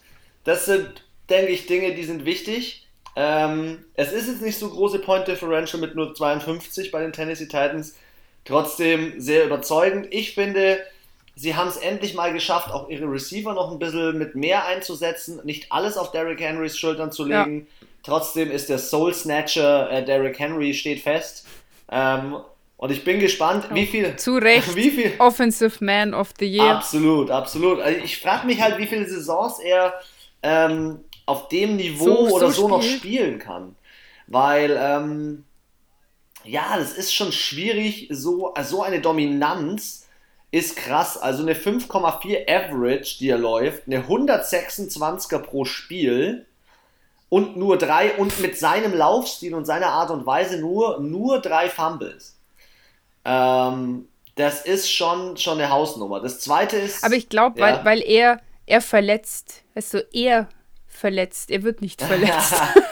und ich glaube, das ist bei ihm ganz, ganz viel im Kopf. Ja, ja, das kann gut sein. Und es ja. ist wie ein Tom Brady zum siebten Mal diesen scheiß Super Bowl gewinnt. Das ist nur Kopfsache. Das hat, glaube ich, am Ende gar nichts mehr mit, mit Füße. Also klar, äh, kommt es auch auf deinen Körper an, aber ich glaube, dein, dein Kopf, dein, dein Mind, deine Seele ist immer stärker als dein Körper. Und du kontrollierst ja eigentlich mit deinem Geist deinen Körper. Und ich glaube, er ist jemand, der das verstanden hat. Und ähm, ja, ich glaube, man kann, wenn man will, unfassbar, unfassbares leisten. Sieht man ja, wie gesagt, bei Tom Brady oder auch bei anderen Sportlern, ähm, ich nehme immer meinen Lieblingsfußballer Slatan Ibrahimovic da gern hin. Der stellt sich vom Spiel hin und sagt, ich mache heute zwei Tore. Und dann schießt er zwei Tore und ich denke mir so, was ist los mit ihm? Ich meine, es ist ja kein, kein Wunschkonzert so, aber er macht es trotzdem. Er schafft das. Irgendwie. Ja, also beeindruckend. Deswegen glaube ich, solange der der festen Überzeugung ist, er will wieder die 1000 Yards und er macht es das dritte Mal hintereinander und der, der steht da wie Frank Gore, Alter, noch mit 38, Alter, und raubt die Seelen. Man hört ja auch kaum von Verletzungen von ihm und jetzt mal hier vielleicht die äh, Zusammenfassung von Rushing und Receiving. 26 Touchdowns sind es im Rushing, im Receiving 44. Oder warte mal. Nee, warte mal. Entschuldigung. 33. Entschuldigung, 33. Ähm, und das finde ich ist eine gute, ein gutes Verhältnis. Und ich habe vorhin von diesen 1000 Yard Receivern gesprochen. Schau mal, hier hast du einen AJ Brown mit 1000 Yards. Hier hast du einen ja. Corey Davis mit 984 Yards. Und du hast aber immer noch auch noch einen John Smith mit fast 500 Yards, wo ich ehrlich sage, genau so muss es am Ende sein. Ähm, das ist äh, das Beispiel oder das, äh, ein Paradebeispiel für Run-Pass-Plays äh, in einem guten Verhältnis. Ähm, ja, und auch, aber auch in der Defense, ja, muss ich ehrlich sagen, habe ich ein gutes Gefühl. Äh, Malcolm Butler, äh, Kevin Byard, Äh, das sind nice Spieler, die da unterwegs sind. Äh, es macht richtig Bock, den, den äh, Titans beim Spielen zuzuschauen. Ja. Und ich hätte von Und den Titans, ganz kurz, ich hätte von den Titans nie gedacht, dass ich mal so eine Sympathie aufbaue. Aber seitdem ich mit dir das erste Mal Pass to Himself Mariota gesehen habe, ist bei mir so eine ganz kleine ja, Flamme. Vorbei. Die ist bei mir. Nee, die ist bei mir ziemlich entfacht. Ja, du hast ja inzwischen schon ein Trikot geholt. Aber was ich noch sagen wollte, neben dem, was du es gesagt hast, dieser guten, äh, dieser ausgeglichenen Offense von Passing und Rushing, hast du auch noch einen Quarterback, der beides kann. Tannehill läuft auch mal. Tannehill macht auch mal einen Angry Run. und ähm, ja, er kann aber auch Pässe schmeißen. So, das ist das, was ich finde, was er noch so Lamar so ein bisschen voraus hat. Er läuft natürlich nicht ansatzweise so viel, aber er macht dafür auch gute Pässe und wenn es sein muss, läuft er auch, wie zum Beispiel Patrick Mahomes. Und deswegen, ja, ich sehe, das ist schon eins der stärksten Teams nächstes Jahr. Absolut. Mal sehen, was die. Und natürlich dann noch diese wahrscheinlich ziemlich relativ einfache oder geschwächte Division, nenne ich es jetzt mal so. Ja, ich bin mal gespannt, was die Indianapolis Colts machen. 11 und 5 ebenfalls, 6 und 2 zu Hause, 5 und 3 auswärts. 4 und 2 in der Division und 7 und 5 in der Conference. Mehr Punkte im Positiven sogar als noch als die Titans mit plus 89. Ähm, ich glaube nicht, dass sie nächstes Jahr mit Jacoby Brissett gehen. Ähm, sie haben ihm mal die mhm. Chance gegeben, die hat er nicht ganz ausgenutzt. Und ich kann mir schon vorstellen, dass Frank Reich als Coach dort richtig, richtig gut ist ähm, und eine richtige Entscheidung trifft, die er auch mit Philip Rivers getroffen hat, der übrigens 4169 Yards gemacht hat. Plus, sie hatten einen Rushing, äh, ihr Rushing Leader hat 1169 Yards. Rookie Jonathan Taylor, Big Time, mega Job. Also, das ist mein Key Player in diesem Team, der letztes Jahr abgeliefert hat. Ähm, von wem ich ein bisschen enttäuscht war, war T.Y. Hilton als, als Receiver, auch wenn er der beste Receiver ist, ähm, fand ich es nicht so überragend. Wenn ich krass fand, war Michael Pittman Jr. als Rookie und Zach Pascal. Die waren nice. Ähm, ja, und in der Defense, äh, wer da unumstritten ganz oben ist, ist Darius Leonard als Linebacker äh, mit 132 Total und Tackles. Wow. Jetzt müssen wir auch mal den ähm, wohl attraktivsten Spieler der NFL hervorheben. Mit der schönsten Sportbrille. Ach, stimmt. Der Kicker. Stimmt. Von denen, von den Colts war auch, fand ich, neben der Young Ho auch mit einer der, der besten Kicker diese Saison. Also auf den, ich habe vergessen leider, wie Rodrigo er heißt. Rodrigo Blankenship. Er hat 32 Field genau, Goals ich, und 43... Der nicht ausschaut wie ein Rodrigo. Pass auf, er hat 32 Field Goals und 43 Point after Touchdown geschossen. Ähm, 139 Punkte produziert ist mal eine Ansage. Also auch hier Special Team nicht äh, zu unterschätzen. Aber er hat nur, warte mal, er 86. Also hier geile Statistiken habe ich hier. 10 von 10 aus 20 bis 29 Yards, einen verkickt zwischen 30 und 39 Yards, äh, zwei verkickt zwischen 40 und 49 Yards und zwei verkickt über, über 50.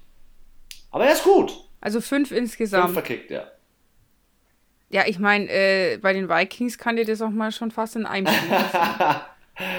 Ja, das stimmt, absolut. Nee, aber die Indianapolis Colts, also denke ich, auch auf einem guten Weg, auch wenn Philip Rivers jetzt geht. Vielleicht geht ja dort jemand hin wie Carson Wentz.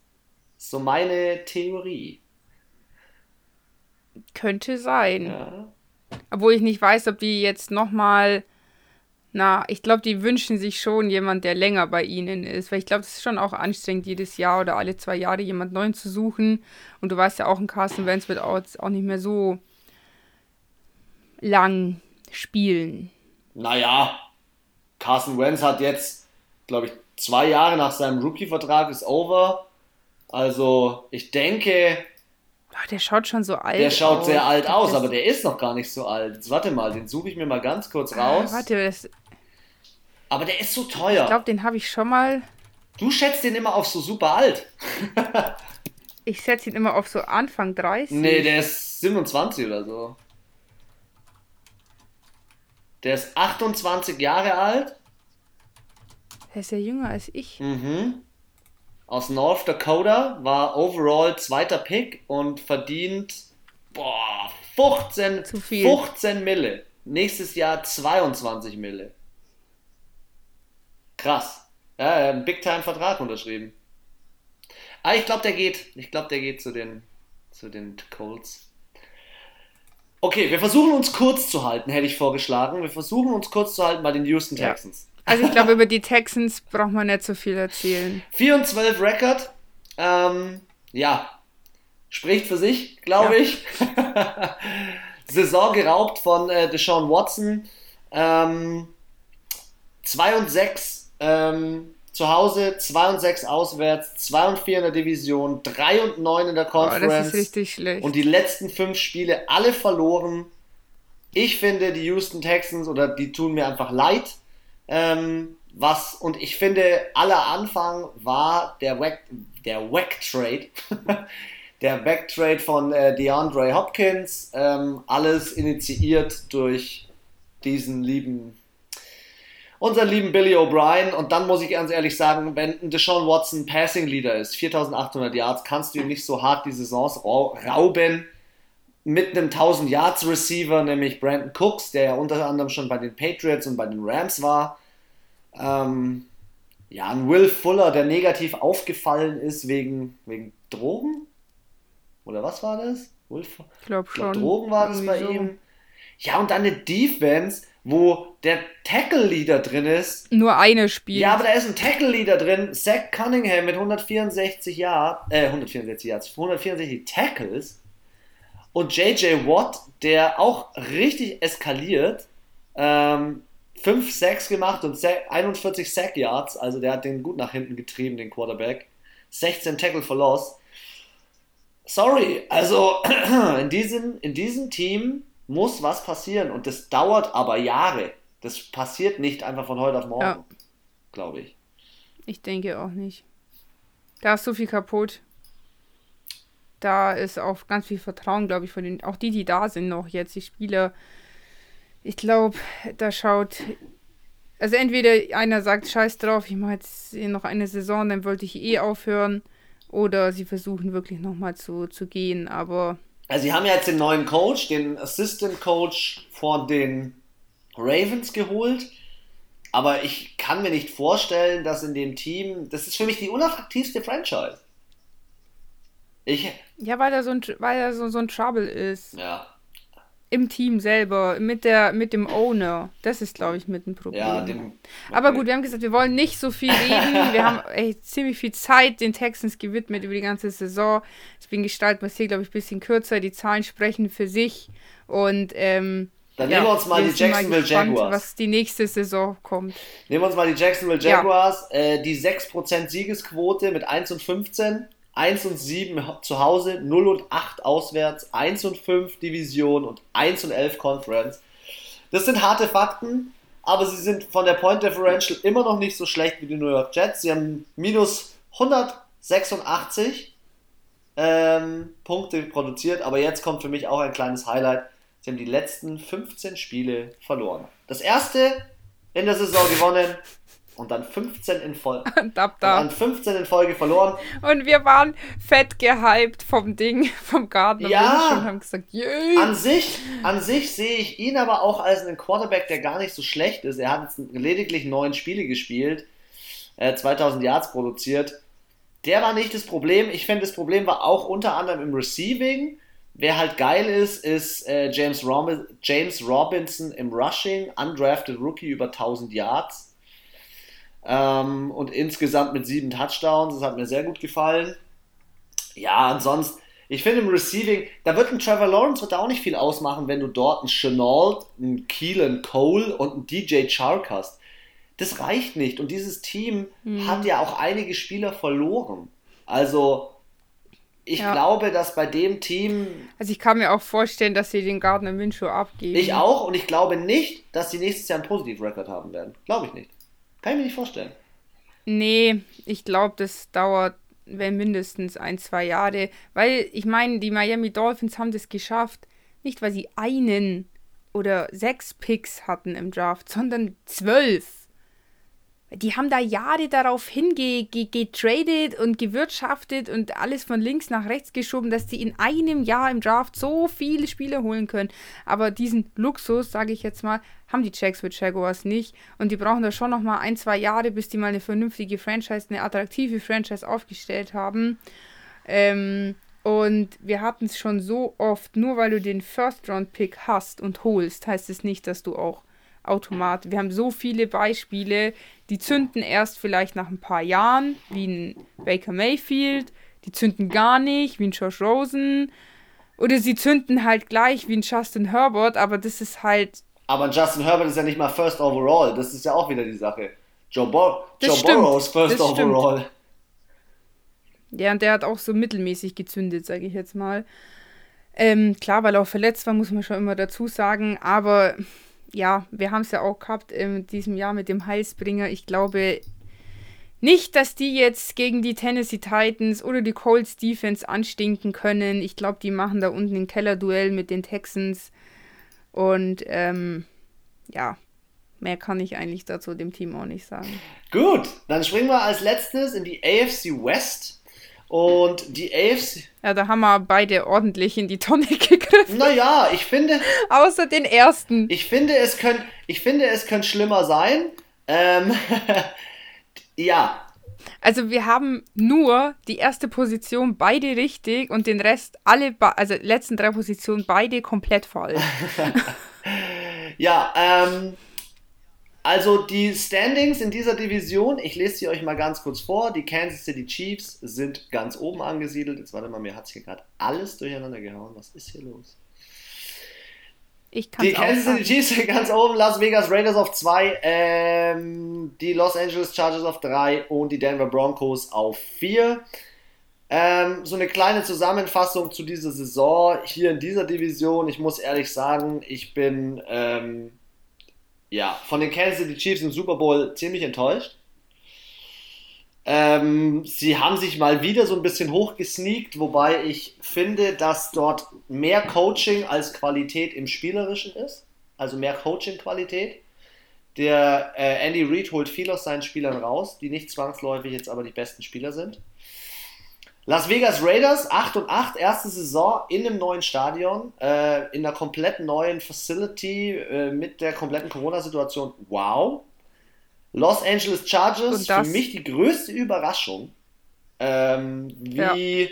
Justin Herbert dieses Team nochmal umgedreht hat, nachdem sie hier beim anderen Quarterback die Lunge punktieren werden oder punktiert haben.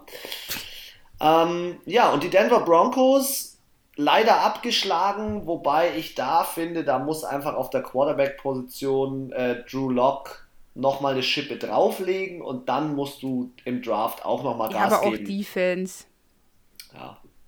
Also für mich so zusammengefasst, dass die Chiefs auf 1 sind, war jetzt keine Verwunderung. Ich meine, dass äh, der Super Bowl Champion so abstürzt, damit habe ich jetzt auch nicht gerechnet. Sie haben wenig äh, Leute hergegeben, ich sag mal, das Kernteam ist geblieben, sowohl offensiv als auch defensiv. Ähm, ja, ich würde mal sagen, wir beide, äh, die, die Raiders, äh, hart underrated. Also wir haben sie, ich habe sie auf dem dritten, du auf dem vierten Platz äh, gewählt. Die Chargers hatte ich auf dem ersten, äh, auf dem vierten, du auf dem zweiten. Aber man muss natürlich sagen, wir haben ja damit gerechnet, nicht, dass Justin Herbert spielt. Also das war natürlich. Und dass er so einschlägt. NFL-Überraschung überhaupt. Und dass er so, also sorry, er spielt, als würde er schon fünf Jahre NFL spielen. Also, und ähm, ja, die Broncos hatte ich auf zwei, du auf drei, waren auf jeden Fall weit hinter unseren ähm, Erwartungen, sage ich jetzt mal. Ich habe auch gar nicht, ich kann dir nicht sagen, warum die Broncos so schlecht waren. Weil ich fand an sich, waren sie nicht zwangsläufig in jedem Spiel schlecht. Aber irgendwie haben sie es halt dann immer nicht so ganz auf die Kette bekommen in ihrer Division 1-5. Ja. Das ist einfach kacke. Und wenn man sieht, alle Teams, die auf dem letzten Platz sind, die Bengals, die Jets und Jacksonville Jaguars, 1-5 oder 0-6. Und alle, die in jeder Division stark sind, waren witzigerweise alle auf dem ersten Platz.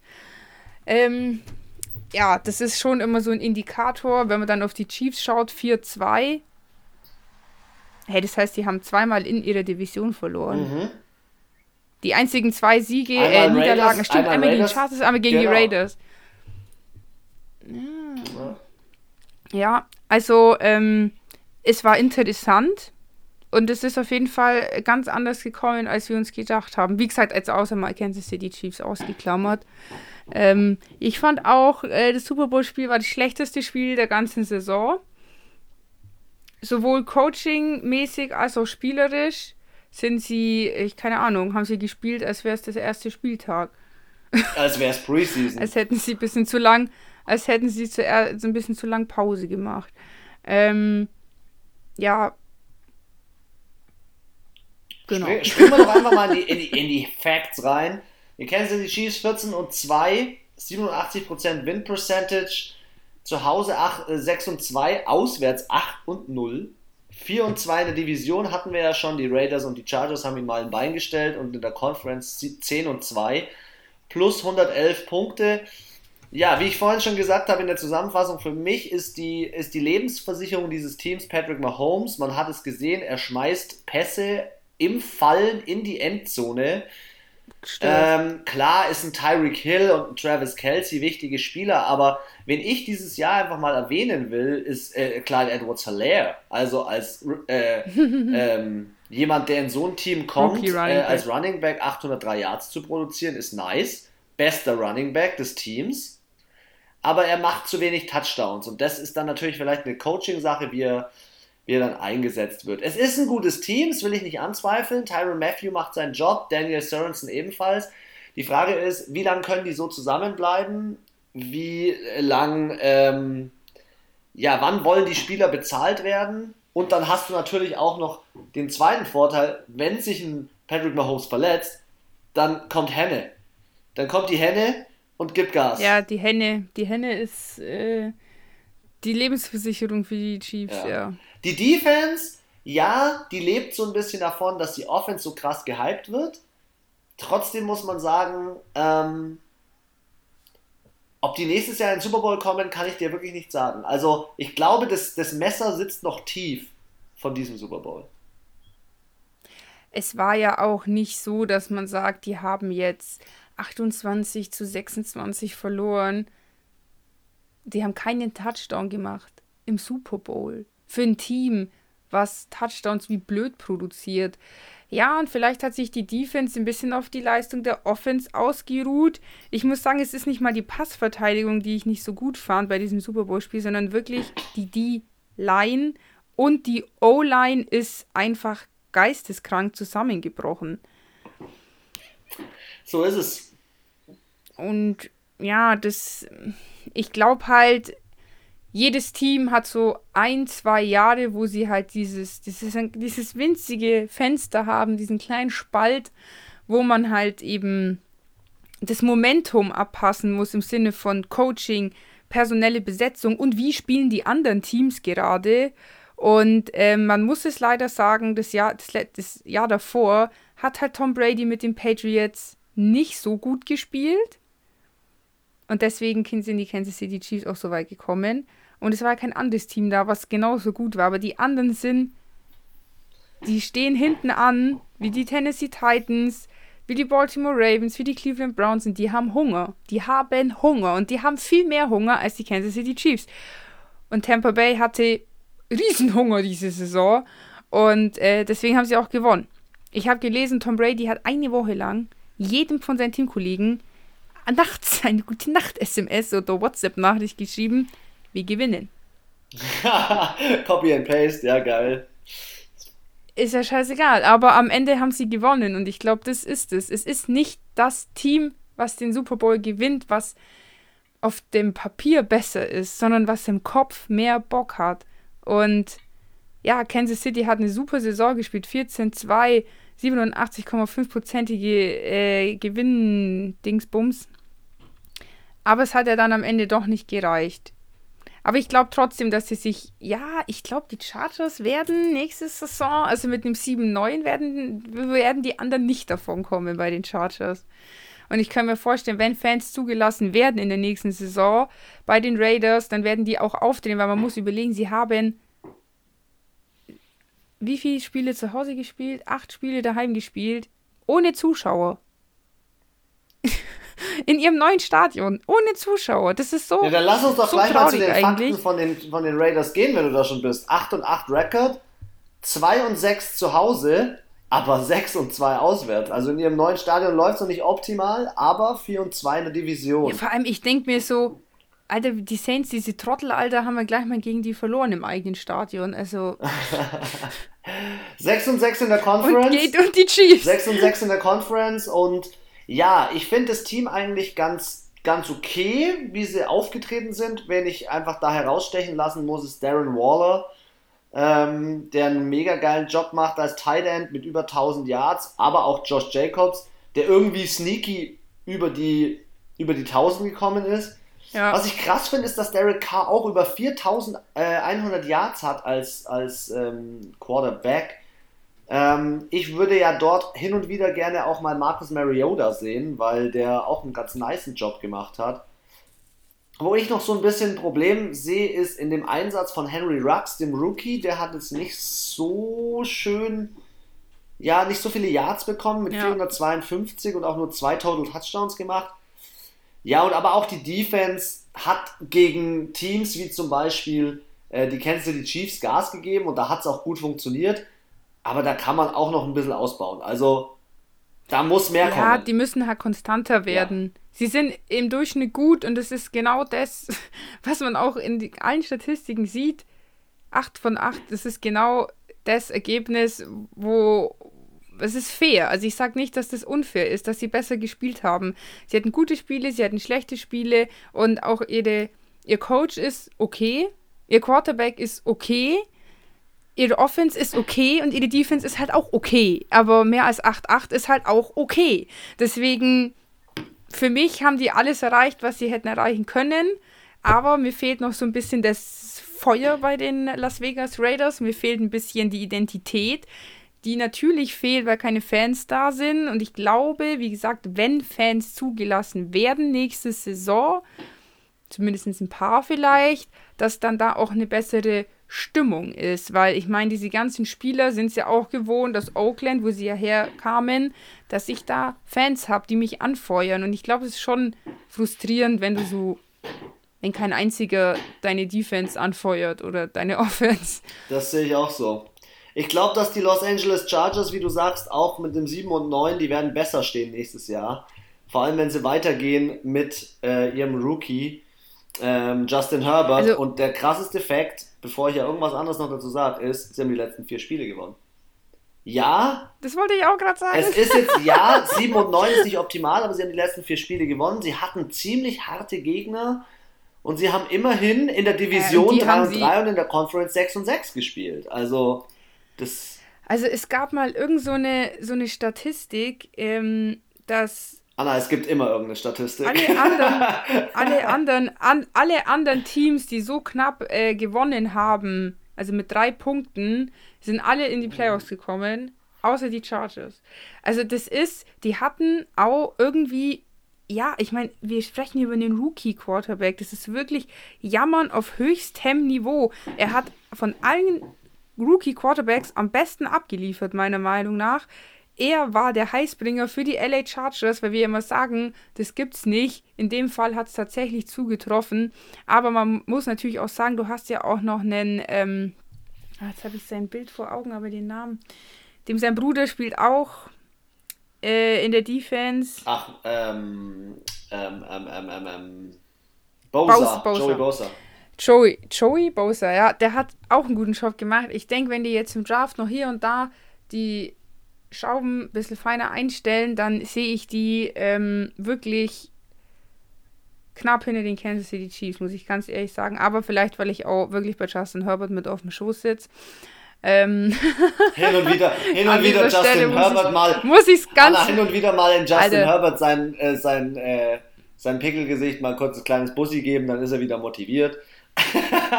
also das ist einer, von dem bin ich so begeistert und das ist einer, wo ich sage, okay, bin jetzt kein LA Chargers-Fan, überhaupt nicht. Man erinnert sich an den Podcast letzte Saison, anders, wo du noch fett den Hate gegen die geschoben hast. Ich mag die immer noch nicht, aber Justin Herbert ist einfach geil. Wenn der woanders hinwechselt, boah, überleg mal, der kommt zu den Saints, das wäre der Obershit. Aber der bleibt erstmal bei den Chargers, glaube ich. Und ähm, ja, also auf jeden Fall, ich denke, der hat eine, wenn er jetzt nicht irgendwie verletzt oder so, verletzt wird oder irgendwie so, so ein Leistungstief hat, was ja manchen Spielern nach der ersten oder zweiten Saison passiert, denke ich, haben wir hier wirklich einen Quarterback, der ähm, eine sehr gute Karriere vor sich haben. Ja, wer immer noch ein Problem hat oder ein Problem ist äh, in dem Team, ist Austin Eckler auf der Running Back Position. Er hat nur 530 Yards. Ja. Äh, er hat nur äh, einen, hat einen Touchdown. Einen! Kalen Balage hat da mehr und der ist, äh, hat nur acht Spiele gespielt. Aber das ist, finde ich, so ein Problem. Das zweite ist, du brauchst neben Keenan Allen, äh, der jetzt keine 100 Jahr, äh, keine 1000, knapp die 1000 Jahre Saison verpasst hat. Es ist ganz gut mit Mike Williams und Hunter Henry, das ist schon ganz okay. Aber ich finde, denen fehlt auch nochmal diese Bombe als Receiver. Und das größte Problem bei ja. dem Team war die Defense. Die hätten viel besser stehen können. Schau mal, Justin ja. Herbert hat insgesamt pro Spiel 304 Yards produziert, 7,3 Average, 31 Touchdowns gemacht. Ein Quarterback-Rating als Rookie in seinem ersten Jahr von knapp 100. Das ist mega gut. Also jetzt schau dir mal einen Cam Newton an. Ja, voll. Absolut. Oder einen Andrew Luck, der hier ja auch noch sehr jung ist, der mit in der Division spielt, der da äh, träumt von solchen Werten. Ja, ja. Also wir wissen auf jeden Fall, wo die Problematiken der Los Angeles Chargers liegen. Mal schauen, ob sie sie beheben können.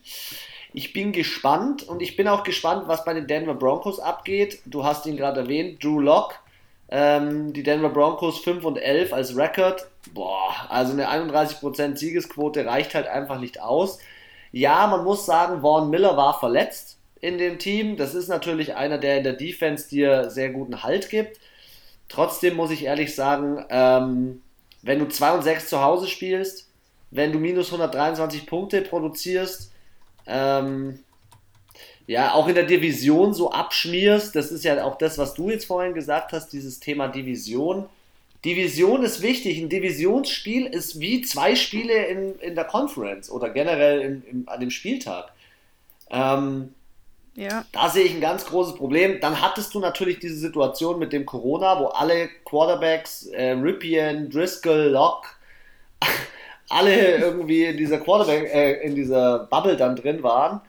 Und dann hast du einen Wide Receiver mit Kendall Hill hinten, der dir dann ein Spiel raushaut, äh, das, das alles kaputt macht. Ja. Ähm, was soll ich sagen? Ich finde, Philip Lindsay hat nur elf Spiele gespielt als Running Back, dafür 502 Yards, das war okay. Melvin Gordon fast 1000. Und dann kommt aber für mich das Peinliche, jetzt hast du bei im Receiving nur einen, äh, einen Rookie, der alle 16 Spiele spielt und fast 900 Yards macht, Jerry Judy. Das kann nicht sein. Du brauchst einen Veteran in, in, in der äh, Receiver-Position, der das so ein bisschen vorlebt und zeigt, wie man so brilliert. Und da fehlt es für mich ganz stark. Ich sehe die Denver Broncos, wenn die nicht, wenn die nicht wesentlich aufrüsten, nächstes Jahr wieder auf dem vierten Platz. Ja, also ich muss auch sagen, ich habe auch mal das Gefühl, die Denver Broncos, die trauern noch so ihrer alten Peyton Manning, äh, nach, Peyton Manning Ära hinterher und seitdem irgendwie das ist ein bisschen wie die Cowboys, so, ach ja, wir waren ja mal so gut und ach ja, wir sind ja so toll. Ja, ihr wart toll und ihr hattet ein tolles Team, aber es ist halt leider die Vergangenheit. Und ähm, ja, wie gesagt, ich habe, wie gesagt, immer das Gefühl, dass sie noch so dieser, der Nummer 18, Peyton Manning, so ein bisschen hinterher äh, siechen. Ähnlich wie in, bei den New York Giants mit seinem Bruder Eli Manning. Und äh, es wird Zeit, dass sie sich neu formieren und einfach mal sagen, okay, wir haben, wir haben was auf dem Kasten, wir sind ein Team mit Tradition und das ist auch wichtig, aber dann spielt auch so und spielt nicht so Ladi-Fadi irgendwie und holt euch mal vernünftige Leute in euer Team. Vielleicht auch ein neuer Coach, der irgendwie ein bisschen frischen Wind reinbringt, irgendwie ein bisschen mutiger ist. Ja, ich bin da voll bei dir. Keine ich Ahnung. Ich bin da voll bei dir. Aber also die Pferde gehen mit ihnen auf jeden Fall nicht durch, richtig. auch wenn es ihr Logo ist und das finde ich ein bisschen die schade. Gute alte rote Müllfahrerhölle. Orange, ja. bitte. Hey, äh, Es sind tatsächlich drei Teams, die orange sind in dieser äh, Conference. Eben, ja. ja. Liebe Footballfüchse, das waren wieder knapp 100 Minuten aus unserer Prediction. Es steht aktuell 1 zu 1. Lasst euch oder seid gespannt, ähm, wie es mit der NFC aussieht. Ihr habt jetzt ähm, genügend Zeit und ich hoffe, ihr genießt es jede Woche weiterhin einen Podcast von uns mitzunehmen. Ähm, und nächste Woche Dienstag gibt es die NFC. Dementsprechend bleibt hier dran und ich wünsche euch eine wunderschöne Woche und überlasse die letzten Worte eurer Foxy Lady Anna. Jo, jo, jo. Ich hoffe, unser kleiner äh, Rückblick hat euch gefallen. Und ähm, wie Chris schon gesagt hat, nächste Woche gibt es dann das gleiche Spektakel nochmal für die NFC. Und natürlich auch nochmal die News, die sich bis dahin ergeben. Und ähm, ja, wir hoffen, wir können euch die Zeit verkürzen und versüßen bis zum äh, Saisonstart. Ist es zwar noch hin, aber bekanntlichermaßen vergeht die Zeit ja schneller, als man sich das immer so vorstellt. Und äh, bis dahin wird, glaube ich, noch so viel passieren. Und ähm, ehe wir uns versehen, schauen wir vielleicht wieder Footballspiele mit vollen Stadien und gesunden Spielern an. Und Genau. Bis dahin wünsche ich euch eine äh, schöne Woche noch und ähm, ja, genießt euer Wochenende schon mal und freue mich, wenn ihr nächste Woche wieder einschaltet. Bis dahin. Tschüssi.